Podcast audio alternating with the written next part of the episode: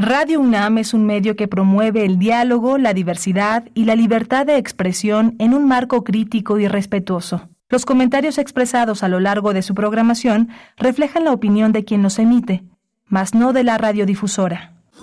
Radio UNAM presenta Primer Movimiento, El Mundo desde la Universidad. Hola, buenos días. Ya estamos en primer movimiento. Son las 7 de la mañana con 7 minutos de este 6 de febrero. 6 de febrero y estamos en Radio UNAM en el 96.1 de la FM 860 de AM en Adolfo Prieto 133 en la colonia del Valle radio.unam.mx es la dirección electrónica a la que puede consultar nuestro podcast, nuestra transmisión en vivo. Hoy está Andrés Ramírez en la, en la, en la consola atendiendo los controles técnicos, Rodrigo Aguilar en la producción ejecutiva. Eh, estamos, eh, yo soy Miguel Ángel Quemain y mi compañera Berenice Camacho se integra mañana a, la, a los micrófonos. Vamos a tener un menú interesante esta mañana. Vamos a escuchar la intervención, la curaduría musical de Dixit Lali Morales. Ella es violinista, comunicóloga, gestora cultural, investigadora musical, una mujer de un gran entusiasmo que hoy dedica su curaduría a la trompeta y a algunos de sus conciertos. Eh, hemos tenido, vamos a tener también el Fósforo, el 14 concurso de crítica cinematográfica FICUNAM. Va a hablar con nosotros Abril Alzaga. Ella es directora ejecutiva del Festival Internacional de Cine de la UNAM y se convoca a un concurso de crítica cinematográfica para todas las personas de la licenciatura, del posgrado, todas las personas que puedan eh, eh, participar en un concurso interesante, complejo, muy rico, que implica también la elaboración de un taller para que la crítica cinematográfica permee en la vida cultural de nuestro país. Vamos a tener nuevamente a Fe Navarrete, investigadora del Instituto de Investigaciones Históricas de la UNAM, con su sección Nuevas Historias para un Nuevo Mundo.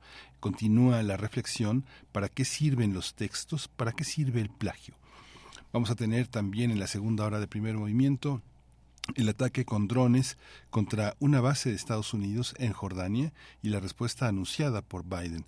Eh, este tema lo vamos a tocar con el doctor José María Ramos, doctor en Ciencias Políticas y Sociología, profesor investigador del Departamento de Estudios de Administración Pública en el Colegio de la Frontera Norte, miembro del colectivo CACEDE, especialista en gobernanza, seguridad multidimensional y desarrollo. Vamos a tener también la presencia del tema de Venezuela, Venezuela y las sanciones de Estados Unidos tras la inhabilitación de la candidata presidencial María Corina Machado.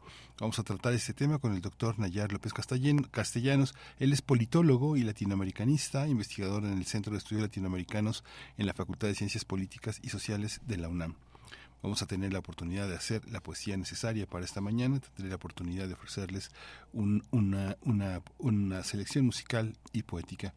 En la mesa del día vamos a analizar toda la intervención que hizo ayer el presidente de la República. Ayer María Luisa Alcalde, la secretaria de Gobernación, entregó al legislativo las, eh, el paquete de reformas que propone 20 reformas que propone el presidente de la República para devolverle a la Constitución su dignidad, humanismo y franqueza. Eh, AMLO se, se propone revertir las reformas sedillistas y calderonista en materia de pensiones.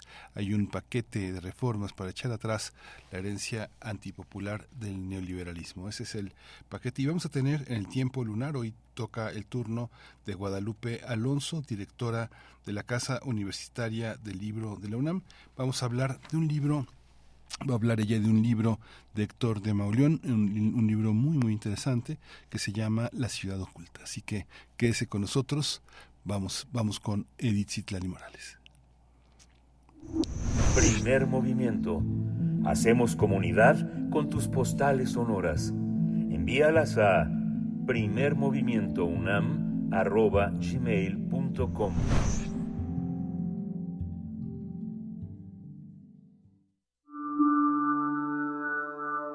Curadores musicales de primer movimiento. Hola, buenos días, querida Edith Citlali Morales. Ya está con nosotros eh, Edith Citlali Morales en la curaduría de este día, violinista, comunicóloga, gestora cultural, amiga del primer movimiento. Querida Edith Citlali Morales, buenos días. Hola, Miguel Ángel. Muy buenos días, muchísimas gracias. Saludo, pues como cada martes, con mucha alegría y buena vibra a ti y a todo nuestro amable auditorio. Ya llegué, ya estoy aquí para platicarles y compartirles qué tenemos de menú musical para el día de hoy yo digo que está delicioso, a ver si coinciden conmigo. Hoy tendremos como protagonista de nuestras pausas musicales a la trompeta, este maravilloso instrumento de la familia de los alientos metal. Su historia es muy antigua y como ha sucedido con casi todos los instrumentos, pues ha tenido una evolución desde su origen hasta como la conocemos en la actualidad. Y debo decirles también que existen muchos tipos de trompetas, la trompeta en si bemol, que es la que casi todos conocemos y ubicamos con más facilidad, la trompeta en do, la corneta, la trompeta piccolo es una trompeta más chiquita que produce sonidos muy agudos, el búgulo, el fiscorno, en fin, tiene una familia bastante, bastante amplia y por supuesto se recurre a ella en diversos ensambles y en todo tipo de música. Yo les traigo hoy cinco conciertos que han sido escritos en diversos periodos. Por ejemplo, vamos a escuchar el concierto en re mayor de Giuseppe Torelli, compositor del barroco. Si bien es cierto, Torelli era violinista, fue uno de los primeros autores que comenzó a escribir para la trompeta como solista. Escucharemos el primer movimiento, un alegro. Espero que nos dé tiempo de ponerlo completo, es muy cortito y estoy segura que les va a gustar.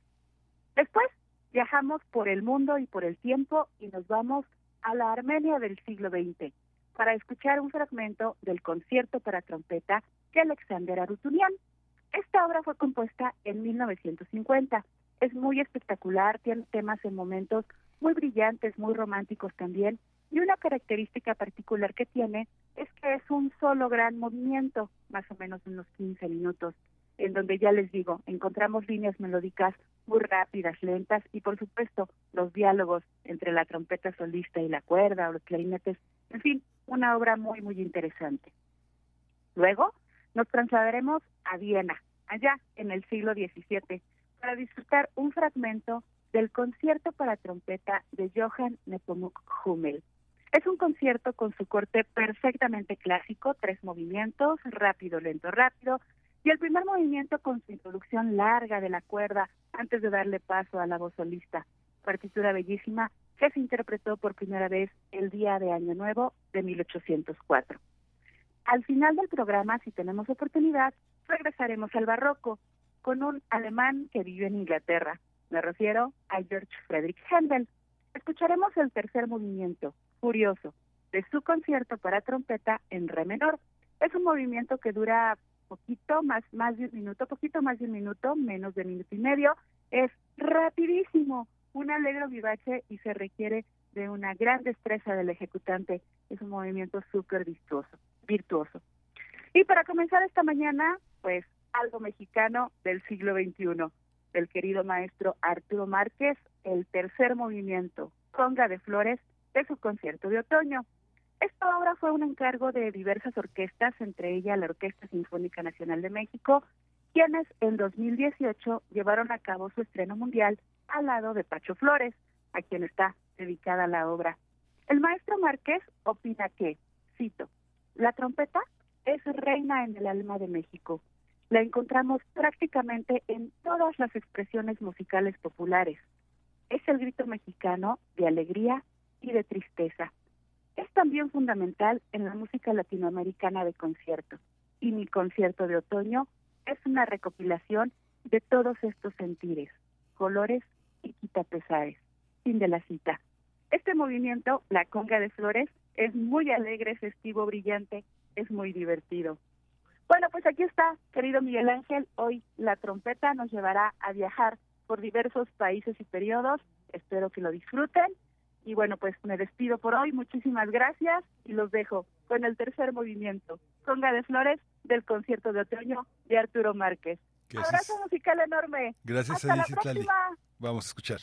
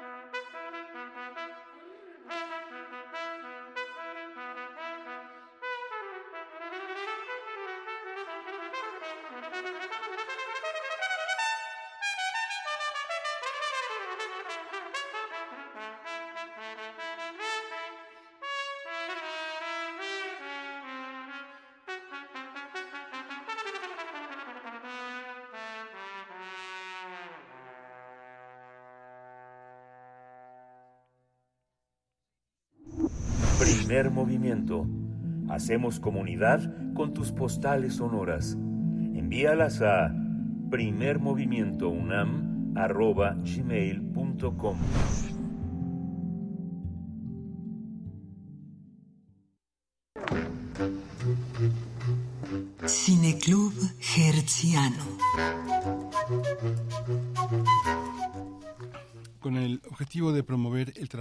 teórico y literario en el ámbito de la cinematografía, la UNAM organiza el concurso de crítica cinematográfica Alfonso Reyes Fósforo.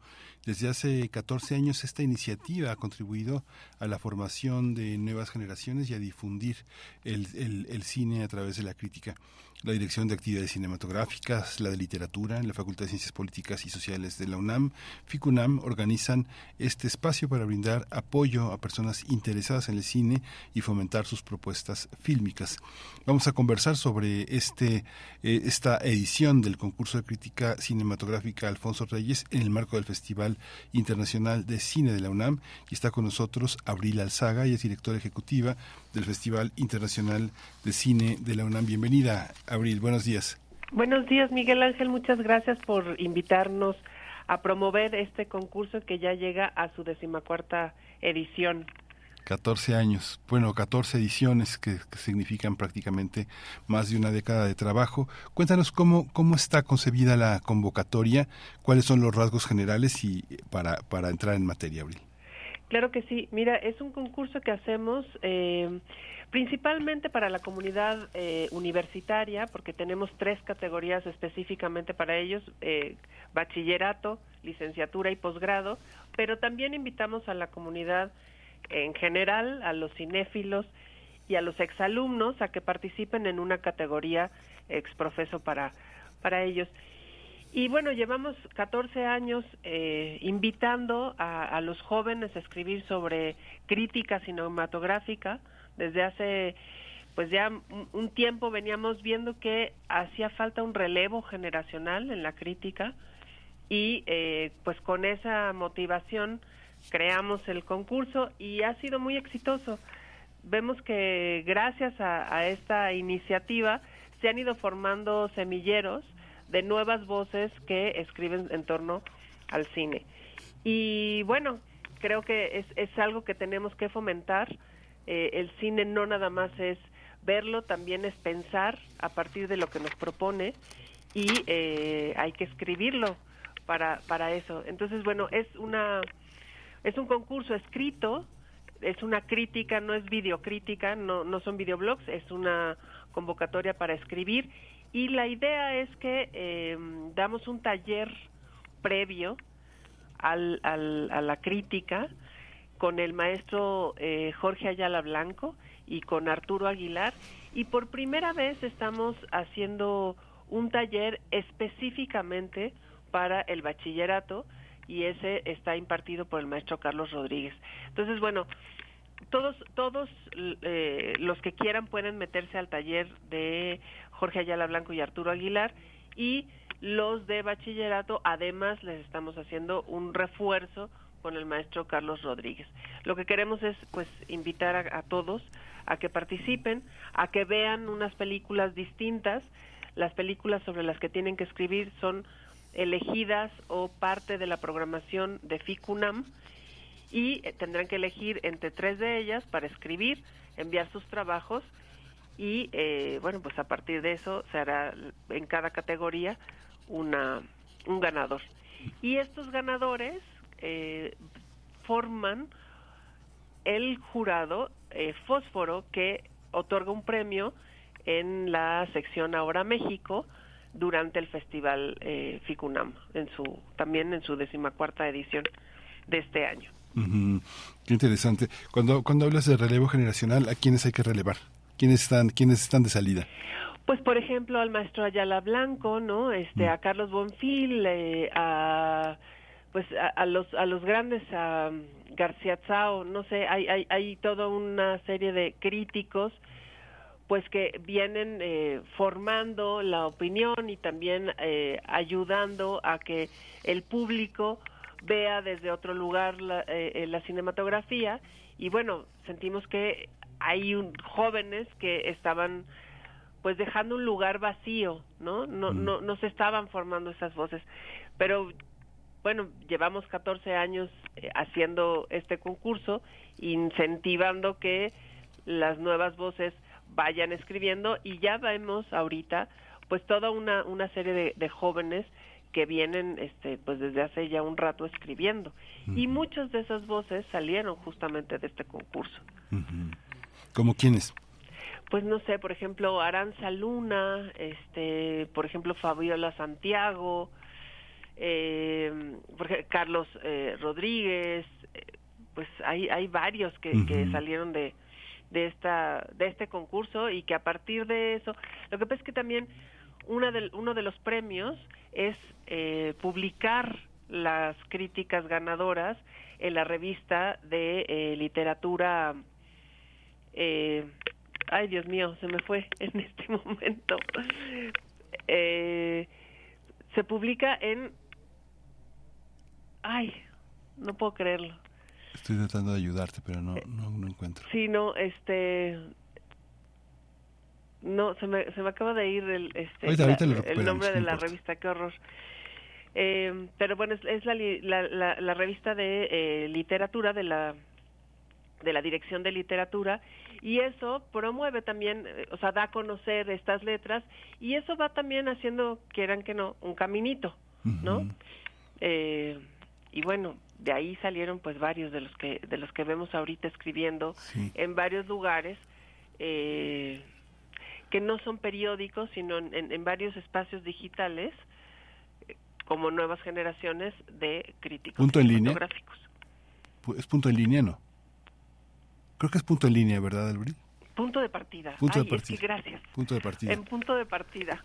Sí, hay una, hay una, hay una parte que digamos que eh, permite. ¿Tú crees que digamos, hacer esta un concurso como este permite generar un público para el festival, para el, para el festival de cine de la UNAM y verlo críticamente, más que eh, generar una cuestión simple de entretenimiento. Pienso, no sé, pienso en la gente del bachillerato, pienso en la gente de la licenciatura que eh, hace muchas cosas en conjunto, ¿no? De decir, bueno, vamos con vamos con Martínez porque quiere escribir una crítica para Ficunami, este, vamos a acompañarlo a la función y vamos toda la banda, ¿no? No sé, pienso que genera una una, una empatía y una sincronicidad con mucha gente que comparte la conversación con temas que son muy ricos, como una programación que está tan estudiada, que es tan rica y que está de una manera también enlazada a muchos problemas del mundo, ¿no?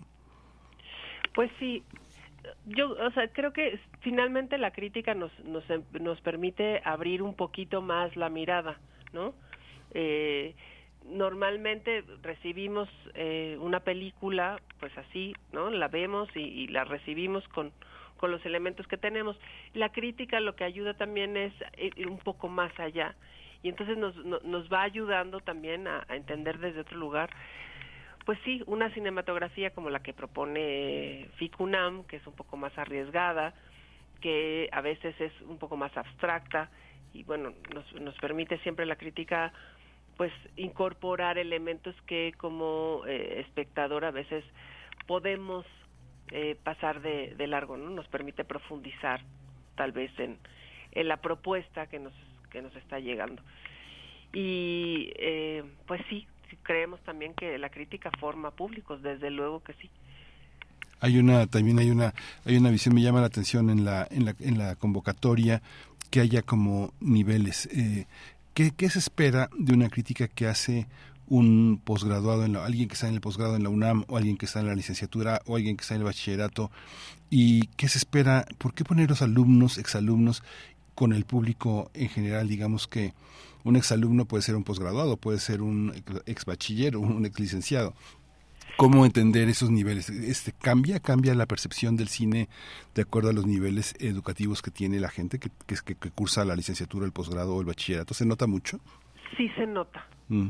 sí se nota, sí se nota mucho. Y a ver, sentimos que los que están como en la categoría general, eh, pues muchos de ellos son cinéfilos y son gente que viene eh, también escribiendo de manera un poco más profunda eh, sobre el cine, ¿no? Tenemos ahí ya varios, pues casi casi proto, protocríticos o críticos, ¿no? Gente que, que se que probablemente ya se quiere dedicar a eso y sí se nota.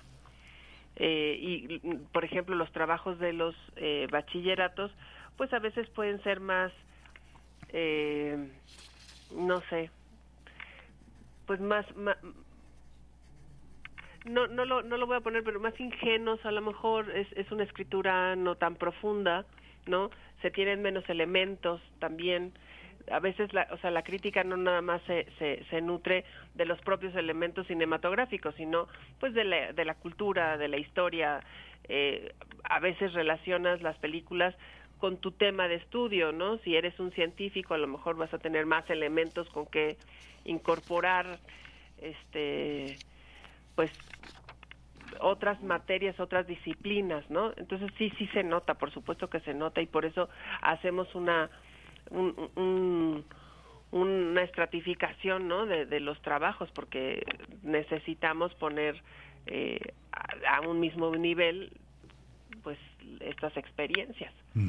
Esta, esta, esta parte de generar un taller, un taller y un curso, porque es un curso taller, ¿no? ¿Qué, ¿Cuáles son, cuáles son los contenidos que, que, dominan en un, en un taller como este. Mucha gente habla de las extraordinarias clases de Jorge Ayala Blanco y al mismo tiempo también de su crítica, que son cosas distintas, y de su labor ensayística, de su abecedario, de su manera de, de conceptualizar el cine y la crítica, que, que, tal vez no son muy, muy, muy semejantes a la actividad docente, que implica tener mucha más eh, paciencia para comunicar unos contenidos teóricos, prácticos, consejos, etcétera. ¿Cómo, ¿Cómo son? ¿Cómo son los talleres? Cuéntanos un poco en estas ediciones cuál ha sido la experiencia, qué se enseña, porque está la escuela de cine, están los programas de enseñanza cinematográfica en la en la en la carrera de periodismo y comunicación, está una visión muy importante del cine antropológico en la antropología, en sociología, ¿no? Es, digamos que el cine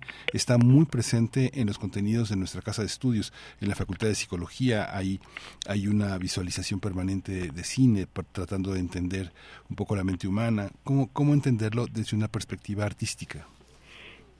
Bueno, justamente lo que lo que se hace, por ejemplo, en la escuela, en la ENAC, en la Escuela este, Nacional de Artes Cinematográficas, es hacer cine, ¿no? Eh, te, enseñan cómo crear y, te dan esas herramientas. En estos talleres no es la creación eh, cinematográfica, sino más bien cómo deconstruir esa esa creación, ¿no? Cómo entenderla. Eh, te, lo que lo, lo que dan tanto tanto Arturo Aguilar como Jorge Ayala Blanco son elementos de apreciación cinematográfica y de cómo poner eso en palabras, cómo construir este esa esa esa crítica, cómo escribirlo, cómo organizar el pensamiento eh, a partir de, de lo que viste, ¿no? Y cómo integrar esas cosas. Es más o menos lo que lo que ellos imparten. Son son dos, dos clases, una clase magistral con, con Jorge Ayala Blanco y otra clase con, con Arturo Aguilar. Y son dos enfoques un poco diferentes, ¿no? Son dos maneras de escribir diferentes. También Arturo Aguilar es una generación abajo del maestro Ayala Blanco. Eh, entonces, bueno, son como dos ópticas, pero que tienen más o menos el mismo el mismo principio, estructurar y ah, dar elementos de apreciación cinematográfica. Sí, es muy interesante también observar, este, digamos, la dimensión ética de la convocatoria, porque de entrada, bueno, hay una, hay una, hay, aconsejan que no vayas a quedar descalificado por errores garrafales de ortografía, ¿no? No hay, no hay este, no hay eh, eh, posibilidad de, hay, que corregir el trabajo, meditarlo, este, hay muchísima, muchísima posibilidad de que la extensión permita un trabajo muy cuida, muy muy cuidado. También este, los elementos que eh, exige una, una, una visión profunda, no una mera opinión, porque pide bibliografía, ficha técnica, nombre de la película, este guionista, fotógrafo, una serie de elementos que permiten profundizar porque dan el origen a una autoría. Y por supuesto, al ver una autoría es un combate decidido frontal contra el plagio, este Abril. No, claro que sí. Y por favor, no vayan a usar el chat este GPT para hacer esto. Sí. sí, la verdad es que sí, sí hay muchas, eh, hay muchas características que, que nos permiten discriminar, ¿no? Una de ellas es que esté bien escrito y por supuesto cuando hablamos de que esté bien escrito es que no tenga ni una sola falta de ortografía. Por eso no damos cinco días para hacer la, crítica, es más o menos un mes lo que se da para poder escribir a partir de los talleres y de la recepción de los trabajos. El chiste es justamente pues ver la película, como tratar de sacar los elementos y luego construir y construir significa también investigar un poquito, ¿no? De dónde vienen esos autores, eh, esos directores con quienes están colaborando, por qué piensan que tendrán que, este, o habrán hecho esa colaboración, en torno a qué se está hablando, ¿no? Este, cuáles son los, los elementos formales de, de, la película que se pueden ahí este, desmenuzar, no sé, se da un tiempo, eh, pues, importante para escribir esas cuartillas eh, y, y, entregarlas, ¿no? Eh, sí, lo, lo que queremos es que se tomen el tiempo de pensar, la crítica sobre todo es eso, es pensar, es conectar diversos elementos y tratar de eh, formar pues una opinión crítica, ¿no? O sea, la crítica no es criticar, eh, digamos, en, en, tono chisme, sino es, es la crítica es de construir y, de, y, y, componer a partir de, del conocimiento que tienes y a partir de, de la propuesta que te están haciendo, ¿no? Es, es, poner en juego esos dos elementos. Sí, es muy interesante porque además, bueno, se dice que este hay que presentar argumentos que sostengan juicios de valor, o sea, digamos lo que uno piense, ¿no? Por otra parte, juicios estéticos, que es lo que uno conoce, ¿no? Y cuestiones dramáticas, que es sobre la tradición, la tradición a la que corresponde una factura literaria que puede verse a través del guion o del montaje. Son, son, son elementos que tienen que obligar a, que obligarnos a cuidar lo que decimos, a cuidar lo que pensamos y cómo lo comunicamos, que es que es parte de una especie también de también otro combate frontal a la prisa y a la y a la y a la necedad de muchos medios de poner a alguien que diga lo primero que se le ocurra, ¿no? Exacto, bueno, sí.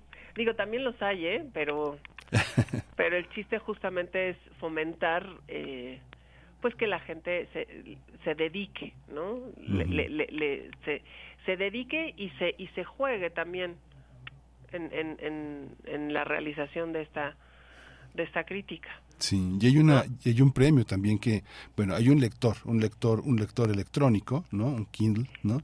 Y también una serie de, de, de, premios, de estímulos que consisten en tener la oportunidad de tener más cine en tu vida, ¿no? Sí, y también tener más eh, más elementos de, de pues de, de alimentación o para nutrir tu, tu conocimiento y tu y tu ahora sí que tu ser, ¿no? Con las publicaciones, o sea, es el, el lector Kindle, pero también el paquete de, de libros, el paquete de películas editado por la UNAM, eh, la publicación del la ensayo. publicación en punto de partida, eh, y bueno, eh, las cortesías para las funciones especiales, pero también la conformación de este jurado, o sea, convertirte en jurado y otorgar tu, este, a, su vez un premio, creo que también es una es una linda forma de, de participar, porque es participar en el festival, este, en el FICUNAM, ¿no? Sí. Sí, es muy, es muy extraordinario porque sí significa una, una carta de presentación, una, un pasaporte a entrar en un mundo que exige preparación, espiritualidad, compromiso, entender el cine como parte de las expresiones que nos que nos alimentan y bueno, viene viene lo más eh, lo, más complicado. De aquí al 11 de marzo hay que llegar a 300 participantes, hay que este no dejarlo para después. Hay una serie de ligas que si estudian el bachillerato, en la licenciatura, en el posgrado o es un público en general o exalumnos, la convocatoria especifica unas ligas a las que hay que ir, inscribirse para poder participar, porque los lugares se agotan, se acaban, ¿no? Así es, está eh, limitado a 300, a 300 participantes. Esos 300 participantes están divididos más o menos por, por categorías, ¿no? O sea, si llegamos a un número determinado de gente de posgrado, pues ya se, se, se limitan esos, a esa a esa categoría o al público en general, que son los que normalmente nos inundan. Entonces hemos hemos eh, compartimentado esos 300 lugares para que todas las categorías puedan tener acceso, porque solamente pueden participar aquellos que tomaron ese taller, porque como parte del taller está la eh, visualización de las películas. Entonces está como que todo muy hecho para que solamente si te inscribes y participas en los talleres puedas escribir. ¿No? Es, es, es, en etapas.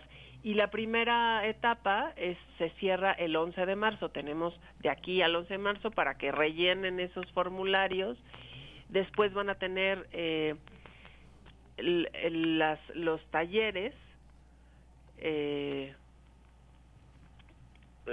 vienen después los talleres y después la entrega de, de las críticas cinematográficas. Esas se cierran el 22 de abril. Sí, pues tenemos ya, es una convocatoria muy clara, muy específica, llena de ilusiones, llena de propuestas. Todo es eh, parte de un semestre, un semestre, la, la, primera mitad de este año dedicados a pensar, a participar, a invitar a la gente, a la, gente querida, a los cómplices. Muchas películas este, se discuten en, grupo, en conjunto, haciendo comunidad y después viene el pensamiento, la reseña que se le lee también este, antes de mandarla, antes de someterla al jurado, a los, a los, a los amigos, a los cómplices, a los compañeros. Así que bueno, es una, es una, es una gran tarea, es un trabajo de muchísima, de muchísima hondura en uno de los festivales pues más importantes de Latinoamérica, Abril Alzaga. Muchas gracias por estar con nosotros. ¿Algo que tú quieras agregar? Pues no, nada, nada más eh, que no se les pasen las, las fechas, que consulten la convocatoria, está en la página de FICUNAM y también en las páginas de literatura, de ciencias políticas y del ENAC, están ahí distribuidas en las redes sociales de, de todas estas instancias eh, universitarias y pueden llegar a través de cualquiera de ellas a la convocatoria y a las ligas, a los, a los formularios para, pues para inscribirse. Y pues esperemos vernos por allí ya en la premiación que será en junio, en la, el viernes 14 de junio, en, en la edición de FICUNAM. Sí, pues muchas gracias. Ahí lo seguiremos y ahí le estaremos dando vueltas en nuestras redes sociales y en las en donde podamos para que se enriquezca todo este panorama. Muchas gracias, Abiel Saga. Buenos días. gracias, Miguel Ángel. Hasta pronto. Hasta luego. FICUNAM, esta gran, gran programación de uno de los mejores festivales de cine con la oportunidad de enriquecerlo con una perspectiva crítica y muy, muy importante. Pues vamos a lo que sigue. Primer movimiento Hacemos comunidad con tus postales sonoras. Envíalas a primermovimientounam.gmail.com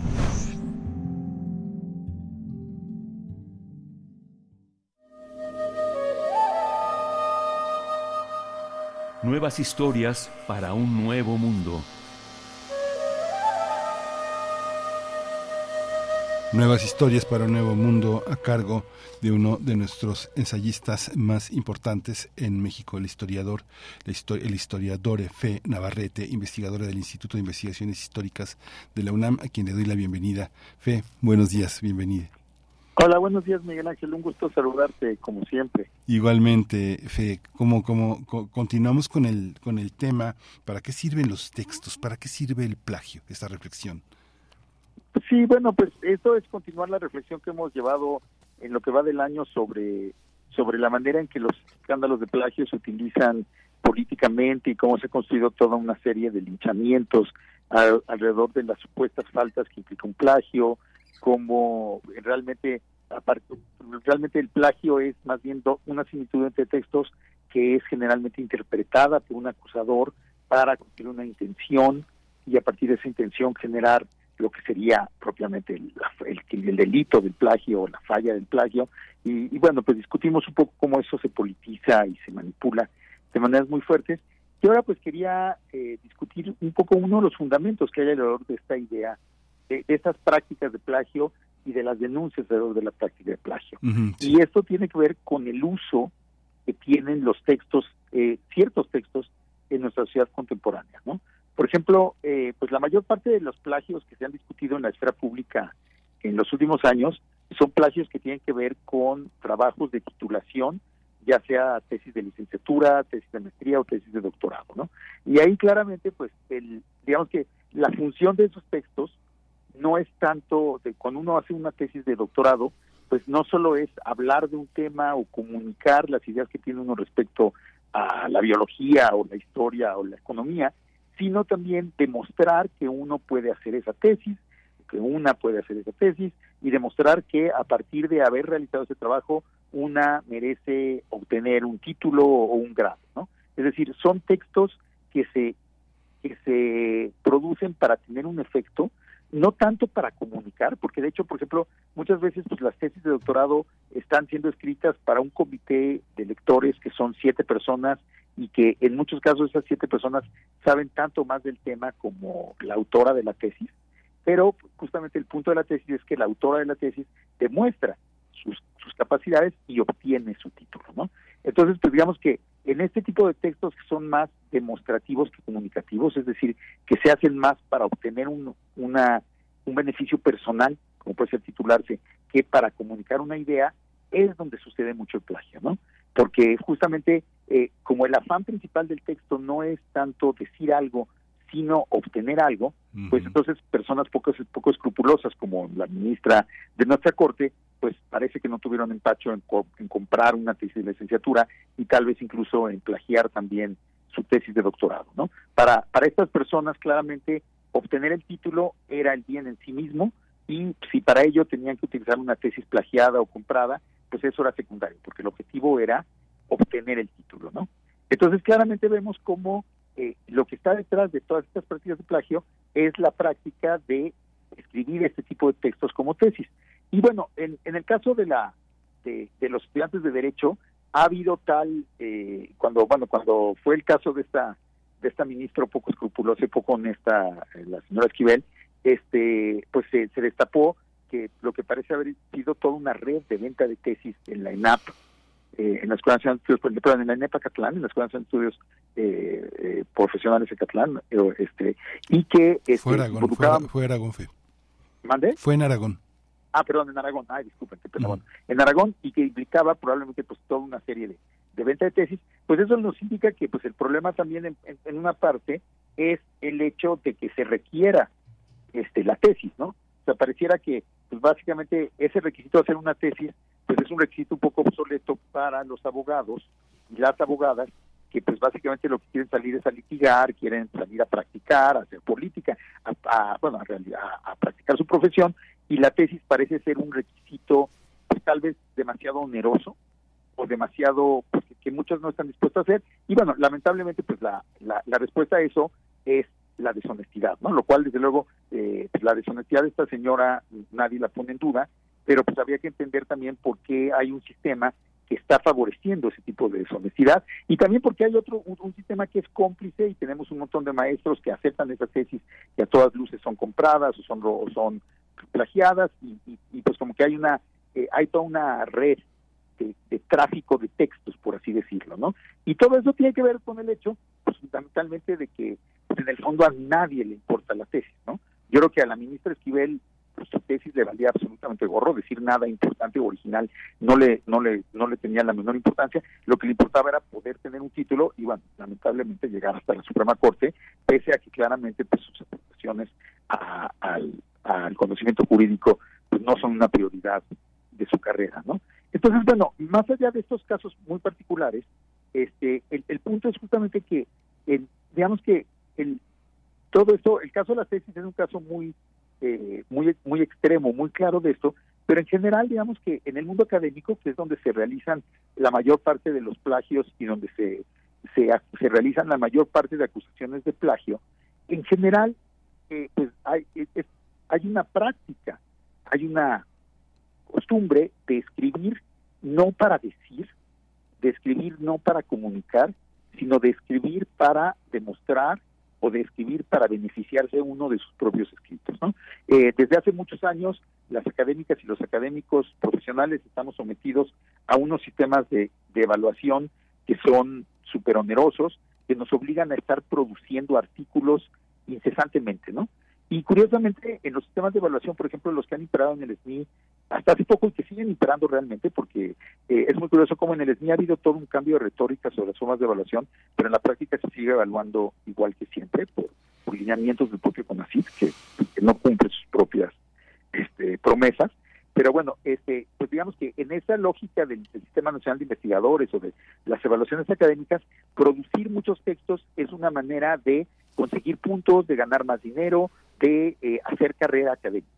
Y entonces, así como con la tesis, el punto de la tesis no es tanto decir algo importante, por eso se puede plagiar, porque finalmente no importa de qué trate la tesis, el punto es tener una tesis, pues lamentablemente pareciera que para muchas y muchos de nuestros colegas eh, es más importante simplemente publicar el artículo que, eh, que decir algo importante con el artículo o que preocuparse de que el artículo comunique, llegue a un público más amplio, convenza sino pues el punto más bien de la función del artículo es que me dé puntitos y me promuevan y gane yo más dinero o haga mi carrera académica.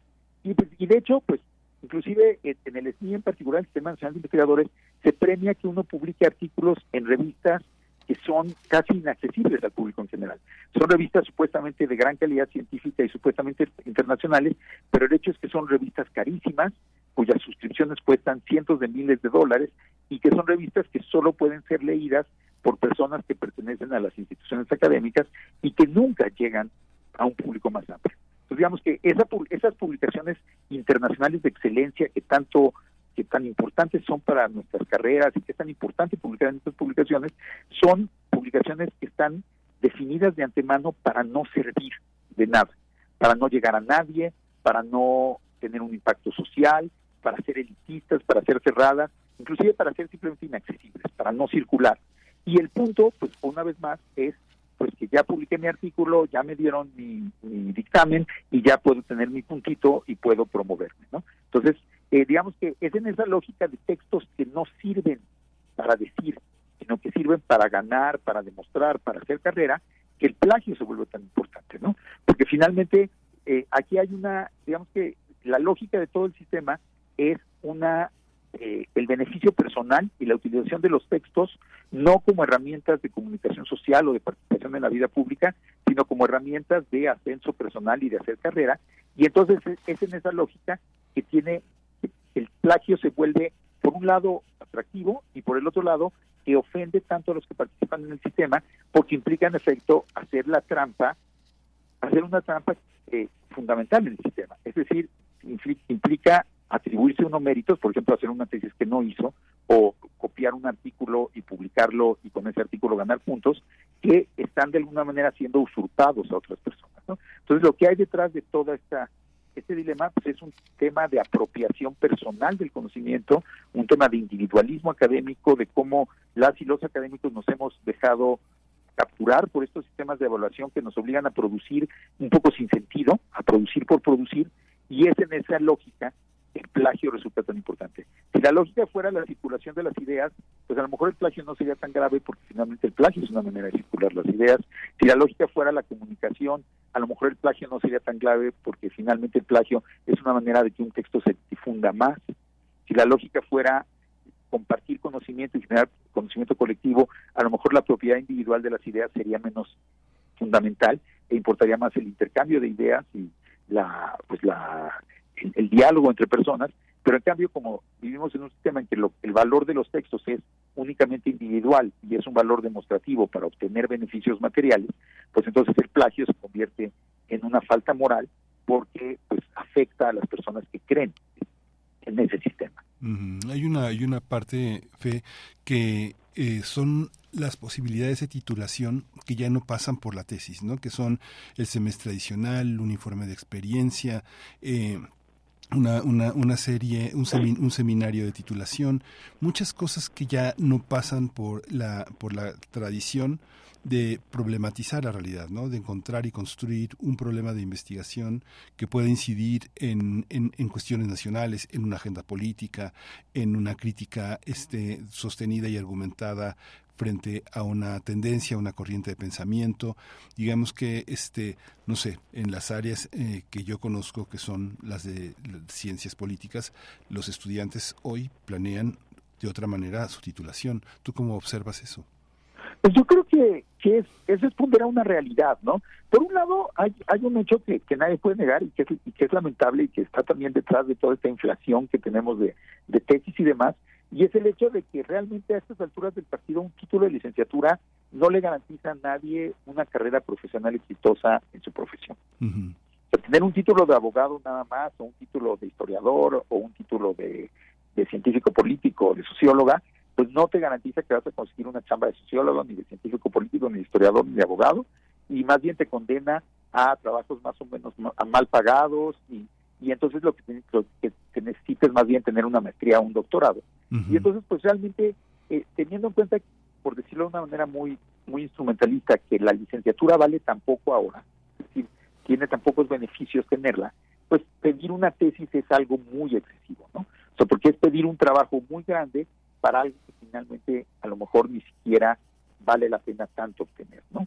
O sea, el, beneficio no es, este, no parece ser conmensurable con el, esfuerzo que, se demanda. Este, entonces creo que en ese sentido, pues eh, buscar otras zonas de titulación, eh, pues está muy bien. Aunque por otro lado, pues sí, en efecto, ahora que tú lo dices, pues sí, digamos, la tesis entendida como esa oportunidad de hacer un trabajo crítico de investigación, de reflexión, pues sí es sí sería un requisito muy deseable para todas y todas las personas que crecen de la universidad, ¿no? Sería como una demostración de que realmente aprendieron a escribir y a pensar críticamente, a citar bibliografía, a llevar a cabo una discusión, y pues sería idóneo que todos, todas y todos egresáramos con, con algo así. Pero el hecho es que, pues en la práctica, muchas de las tesis tampoco ya son eso, ¿no? Justamente porque, porque es tan difícil hacer una tesis, porque finalmente vale relativamente poco una tesis, lamentablemente en los términos de esta, de esta lógica que estamos viendo ahora de la utilización de los textos, pues realmente pues no, no, no vale la pena tal vez el esfuerzo para muchas personas. Y entonces muchas tesis, pues si no son plagiadas, pues no son más que refritos, no son más que repetición de información que ya está. Y por otro lado, yo he oído a, profesores que dicen que los alumnos de licenciatura no deben tener ideas originales en sus tesis de licenciatura porque todavía no están a ese nivel y que la idea es que simplemente resuman la literatura que existe y presenten como que de alguna manera rumien y regurgiten lo que ya se sabe sobre un tema, ¿no? Entonces, pues eso va en contra de ese ideal de la tesis que tú señalabas. Yo creo que, lo que lo que habría que pensar a fondo es, uno, pues que si vamos a enseñarle a escribir a las personas, a, los estudiantes de licenciatura, hay que enseñarles a escribir textos que importen realmente, que vayan más allá de cumplir un requisito, que comuniquen. Y eso es algo pues, que, para poderlo hacer, también las y los profesores tendríamos que salir de la lógica en que nos han metido los sistemas de evaluación y las carreras académicas modernas, que es escribir simplemente por escribir para obtener eh, pues mayores cargos, mejores cargos o para hacer una carrera y no tanto para decir algo que le importe a la sociedad, ¿no? Entonces, pues este, creo que es todo un tema de, cómo funciona la academia y cómo la academia cada vez más se ha ido aislando del resto de la sociedad. Pues sí, pues muchas gracias.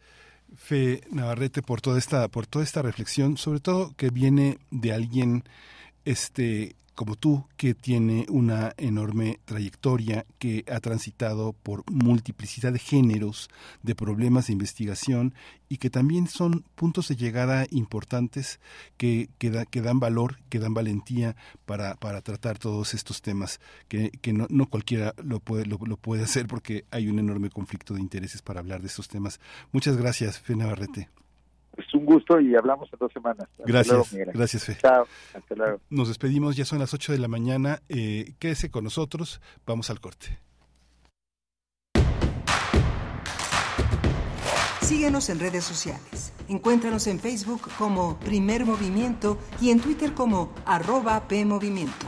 Hagamos comunidad.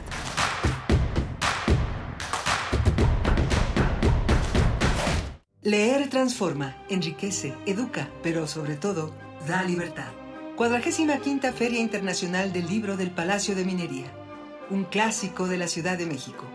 Encuéntranos en redes sociales como Filminería o en nuestra página web www.filminería.unam.mx del 22 de febrero al 4 de marzo de 2024. Invita a la UNAM a través de su Facultad de Ingeniería. Tacuba 5 Centro Histórico, la feria del libro más antigua del país. Recuerda, más libros, más libres. Defender una nación ordenada, unida, libre y en paz. Fue así en la defensa del INE y los poderes de la Suprema Corte. Luchamos por el regreso del Seguro Popular, las estancias infantiles y tener medicamentos para todas y todos. Apoyamos el Fondo de Emergencia de Desastres Naturales y exigimos atención a las víctimas del huracán Otis.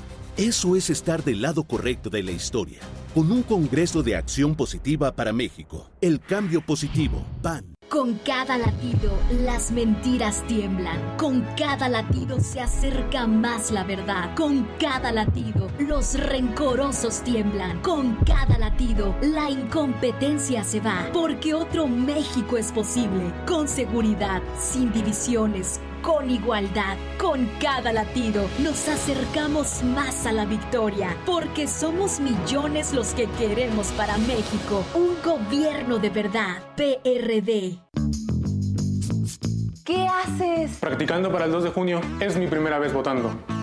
Primero revisa si estás en la lista nominal de electores. Si no estás inscrito, pide una rectificación para que puedas votar en tu casilla. Tienes hasta el 14 de marzo de 2024 para acudir a tu módulo y solicitarla. Entra a listanominal.ine.mx o llama a Inetel 804 33 2000. Participa. Porque en estas elecciones tu decisión es importante. INE. Las comunidades indígenas germinan conocimiento, maravilla y tradición. Son el México profundo, el presente donde hilan un collar de flores. Xochicóscat, collar de flores, con Mardonio Carballo, lunes 10 de la mañana por Radio UNAM. Experiencia sonora. Comprar tu voto a cambio de dinero o despensas Condicionarte los programas sociales. Recoger o retener tu credencial para votar. Son delitos. No los permitas. Cero tolerancia a los delitos electorales federales. Denúncialos a la FICEL al 800-833-7233 y ficenet.fgr.org.mx. Fiscalía General de la República. ¡Arráncate, México!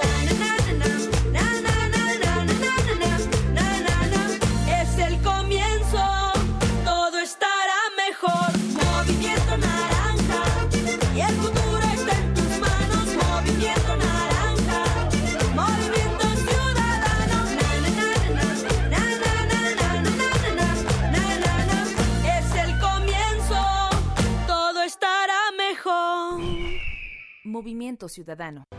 Hay veces que vale la pena recordar el pasado, mirar tu hogar y pensar en el partido que te apoyó para tener tu casa propia, observar a tus hijos graduarse, gracias a que tuvieron una educación gratuita, y reflexionar que México vivió mejores épocas, aun cuando algunos decían que estábamos mal. Hoy vale la pena mirar al pasado para recordar que el PRI sí te apoya. PRI Un tejido infinito de impulsos. Un diálogo en los matices del silencio. Islas resonantes. Pensar el mundo a través del sonido. Sesiones de escucha y diálogos en torno al sonido. Con Cintia García Leiva. Islas Resonantes. Miércoles a las 4 de la tarde, después del corte informativo. Repetición, sábados a las 19 horas, por el 96.1 de FM. Radio UNAM, Experiencia Sonora. Encuentra la música de primer movimiento día a día en el Spotify de Radio UNAM y agréganos a tus favoritos.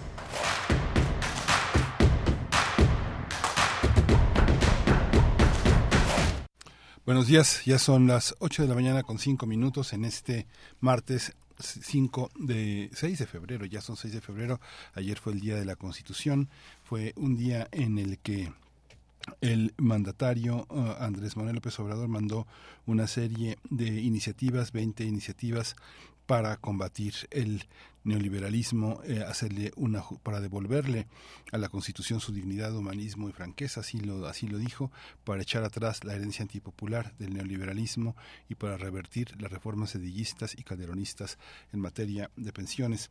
Vamos a hacer vamos a hablar de ese tema en la hora siguiente con el paquete de reformas que presentó el Ejecutivo, que ayer presentó la Secretaría de Gobernación ante el Legislativo. Vamos a discutirlo con Camilo Saavedra, el es investigador del Instituto de Investigaciones Jurídicas de la UNAM, y con la doctora Carolina Gilas, profesora de la Facultad de Ciencias Políticas y Sociales de la UNAM, que integra también la red de politólogas. Vamos a ver en lo inmediato una, nota internacional que tiene que ver con el ataque con drones contra una base de Estados Unidos en Jordania y la respuesta cumplida por Biden eh, sobre el tema.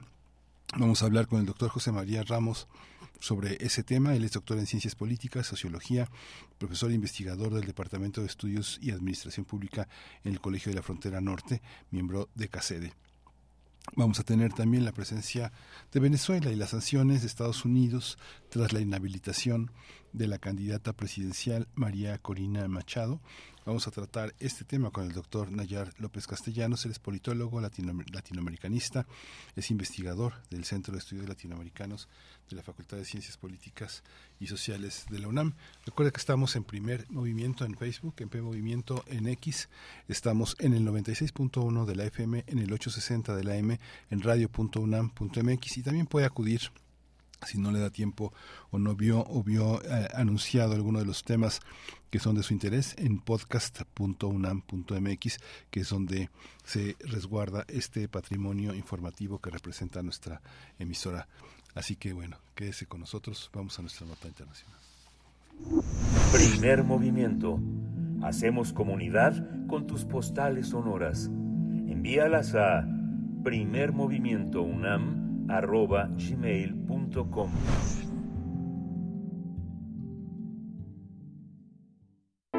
Nota del día. Estados Unidos bombardeó el, bombardeó el viernes 85 objetivos en Irak y Siria, luego del ataque a una base estadounidense en Jordania que perpetró la semana pasada y que dejó tres soldados muertos y 41 heridos. Eh, los ataques se, se, registraron en siete sitios en estos países contra la fuerza Quds del cuerpo de la Guardia Revolucionaria Islámica iraní y las milicias afiliadas, mientras que el sábado, pues Estados Unidos y Gran Bretaña atacaron a la milicia Houthi en Yemen. El gobierno de Biden culpa al grupo de milicias respaldado por Irán, la resistencia islámica en Irak, por el ataque en Jordania. Sin embargo, Irán ha negado cualquier relación con el ataque con aviones no tripulados en Estados Unidos. Los republicanos en el Congreso criticaron la estrategia de Biden al retrasar el ataque y permitir que el personal de la Guardia Revolucionaria iraní abandone las instalaciones que van a ser atacadas. Pues vamos a conversar sobre este tema complejo, muy rico, que no hemos dejado de poner el dedo en el renglón, con José María Ramos. Él es doctor en Ciencias Políticas y Sociología y profesor investigador del Departamento de Estudios de Administración Pública en el Colegio de la Frontera Norte. Estimado doctor José María Ramos, bienvenido. Buenos días.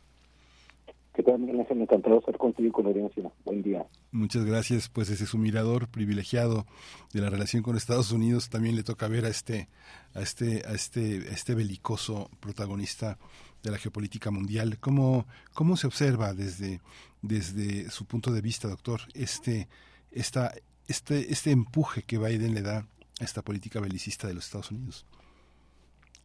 Sí, mira, creo que uno de los principales indicadores de, del papel que tiene Estados Unidos en su relación con, con, con Israel es que eh, estamos viendo la quinta visita del secretario Blinken en menos de cuatro meses. Hay que recordar que el, que el antecedente violento pues inicia a través de la acción agresiva de Hamas contra una comunidad en la frontera de Gaza y después la reacción, lo que estamos viendo, y que se traduce fundamentalmente y de manera, pues, sin duda muy, muy trágica, cerca de 26 mil personas fallecidas, un número importante de infantes menores, contra 1.200, de, en este caso, de las de los combatientes o de los militares de Israel. ¿no? Eh, ¿Cuál es, como lo comentas, Miguel Ángel? Pues es una región históricamente muy compleja, muy crítica, geopolíticamente hay una serie de intereses en disputa, Prueba de ello es que la gira, esta gira que está haciendo el secretario Blinken por Estados Unidos, el día de hoy se entrevista, se entrevistó con, con el con estuvo con el con el, Arabia, estuvo ayer en Egipto, va, va otra vez a un encuentro con el presidente eh, de Israel, y eso que refleja, refleja un poco la estrategia de Estados Unidos de que a raíz de los ataques que, que, ha generado Estados Unidos a raíz de la respuesta en donde fallecieron tres militares la semana pasada y cerca de 41 militares heridos, es una estrategia muy interesante porque, porque pretende no aumentar más la tensión de lo que ya está. Y hay una estrategia militar muy particular. Eh, el ataque que llevó a cabo Estados Unidos eh, recientemente eh, va en ese sentido, muy teledirigido a bases militares, a centros de inteligencia, con la finalidad de no generar pues mayores muertes de lo que sea de lo que se está generando. Entonces, es una situación muy compleja por la geopolítica, no hay una rivalidad directa con un actor clave que está ahí, que está a la expectativa, que se dice que, que está financiando a estos grupos, como sería Irán. El presidente de Irán ha estado, Raisi, ha estado muy a la expectativa y sin embargo, pues Irán pues tiene todo poderío, toda una tecnología y esto sin duda alguna, una participación, un enfrentamiento de Estados Unidos que no lo quiere hacer, porque más bien es lo que quiere es a tratar de apaciguar ese tipo de tensiones, vaya, pues ameritan pues una, sin duda alguna, una visión muy estratégica de la geopolítica, pero sobre todo lo que estamos viendo en diferentes partes del mundo, ¿no? Que cese la violencia. Hay una propuesta que se está eh, gestionando, es, bueno, se planteó el día, la semana pasada, se reunieron algunos, algunos países, Israel, Estados Unidos, Egipto, Qatar, precisamente para plantear una estrategia de tregua eh, a cambio de rehenes cosa que se está estudiando en este caso por eh. Toda esta visión, ahora digamos que cree que, doctor, cree que hay, hay una distinción entre Trump y Biden en, en, relación a cómo enfrenta el conflicto de Medio Oriente y, la, y las condiciones en las que eh, todo, todo el poder legislativo y los partidos empujan a uno u otro mandatario a tener una actitud hacia lo que está sucediendo en, en, esa zona del mundo? ¿Es, es, ¿Es Biden una, una diferencia sustancial o no? Sí, mira, este, en primer lugar hay que recordar que eh, recientemente, bueno, algunos meses dio a conocer este, una declaración el, el, el actual candidato Trump de que esa situación se hubiera disminuido de manera radical, ¿no? Como ha hecho diferentes aseveraciones con respecto a diferentes problemáticas. Es decir, una visión muy pragmática, una visión seguramente de, mucho mayor acción militar, posiblemente, lo cual obviamente generaría más tensiones. Lo que estamos viendo en el caso del presidente Biden es una estrategia, yo diría, muy diplomática, muy de gestión. De ahí los cinco viajes en menos de cuatro meses que ha llevado a cabo el secretario Blinken, porque está negociando con diferentes actores.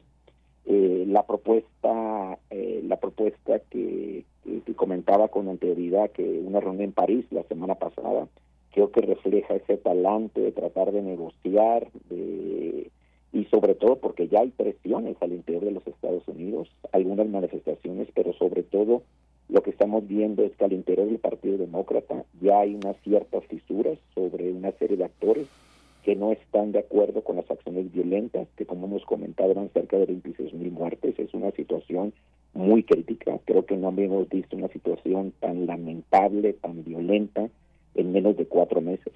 Y eso refleja que sin duda alguna puede tener un efecto importante en el proceso electoral que se destina para noviembre de este año. Y sin duda alguna, pues eh, la situación es particularmente crítica porque hay muertes, Miguel Ángel, hay intereses geopolíticos, hay intereses religiosos de por medio, y bueno, pues se, parece, se pensaría que, que todos los actores no quisieran generar, pues como algunos lo han dicho, una tercera guerra mundial, ¿no? que sin duda alguna sería muy crítica en la, en la, en la coyuntura actual, y sobre todo porque lamentablemente estamos viendo la muerte de personas inocentes que por una serie de cuestiones este, terroristas, de una serie de valorizaciones vinculadas a este tipo de cuestiones terroristas, pues lamentablemente se, se, plantean como argumentos centrales, en este caso por Israel. Doctor, ¿cree que esta, digamos que nosotros somos testigos, eh, la opinión pública se manifiesta de una forma inédita frente a las guerras del pasado eh, sobre cómo, cómo, cómo se vive la guerra y sus consecuencias? ¿Cree que eh, parte de este conflicto arroje como un, un, nuevo, un nuevo orden geopolítico post-pandémico que esté sostenido en una red económica que conviene eh, desarticular para articular de otra manera los intereses en esa zona del mundo? Mira, sí, es una, dos cuestiones sin duda alguna muy relevantes que plantea La primera de ellas es que eh, si vemos la, situación de la percepción sociocultural eh, a nivel mundial, pues es una percepción, digamos, eh, hasta cierto punto crítica, ¿no? Hemos visto una serie de manifestaciones en diferentes países. Eh, a mí me llama la atención que eh, en Estados Unidos se ha dado algunas manifestaciones, pero no son manifestaciones, por ejemplo, como se dieron a raíz de los efectos de la guerra de Vietnam en los 70, fines de los 70 y 70. Y eso tiene que ver un poco por la influencia que en este caso tiene Israel a nivel mundial, pero sobre todo con Estados Unidos los intereses en donde los dos actores políticos, en este caso partidos demócratas y republicanos, tienen una serie de nexos políticos, institucionales, culturales, etcétera, etcétera, que reflejan la influencia, en este caso cultural, política del país, en el caso de Estados Unidos. Entonces, yo creo que ese ha sido uno de los factores por los cuales, y si eso lo extendemos a nivel internacional la influencia, en este caso, de Israel, de la cultura judía, etcétera, es una situación que hasta cierto punto eh, estaría influyendo para que lamentablemente estas acciones críticas violentas del país israelí de Israel, en este caso, pues no pararan, ¿no?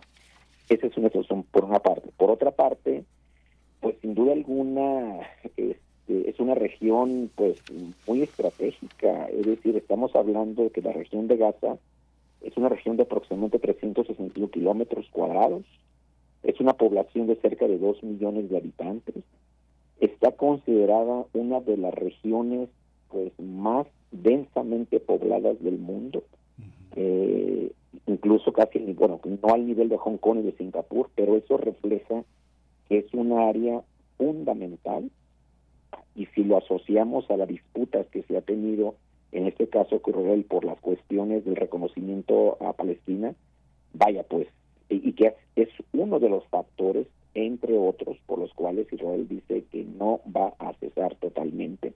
Y en cambio, la propuesta de reconocimiento es un elemento que se está planteando por algunos actores, y sí, pues efectivamente, eh, yo diría, pues ese es el dilema, Miguel Ángel, es decir, la erradicación total con todas las consecuencias no va a generar, desde mi perspectiva, una mayor pacificación, ¿sí? Y sobre todo una, una disminución de los intereses, en este caso, de los grupos terroristas que de alguna manera están detrás de Hamas. Y por lo tanto, pues eh, y ahí yo creo que se justifica un poco la estrategia eh, que trata de plantear el gobierno de los Estados Unidos, es decir, no expandir el conflicto. De ahí que las acciones contra Irán prácticamente no son muy limitadas, no hay un ataque frontal contra, contra el país y que por otra parte, pues la idea es ataques muy precisos, muy particulares desde el punto de vista militar y avanzar hacia una situación de un mayor predominio, en este caso de Israel, cuando tenemos una serie de países que son centrales en la región, como por ejemplo pues Egipto, Qatar, que sin duda alguna puede tener un papel relevante, llevan a la necesidad de una mejor negociación, de una disminución de los intereses y sobre todo que los principios básicos de alguna manera que son la paz, la cordura, la tolerancia, sean elementos que traten de alguna manera generar una mayor acción y que disminuyan las situaciones que estamos viendo que son lamentablemente muy violentas, más allá de una justificación de que hay actores eh, terroristas o covínculos, que están reflejando pues que se puede convertir como uno de los mayores genocidios en historia reciente a, nivel global.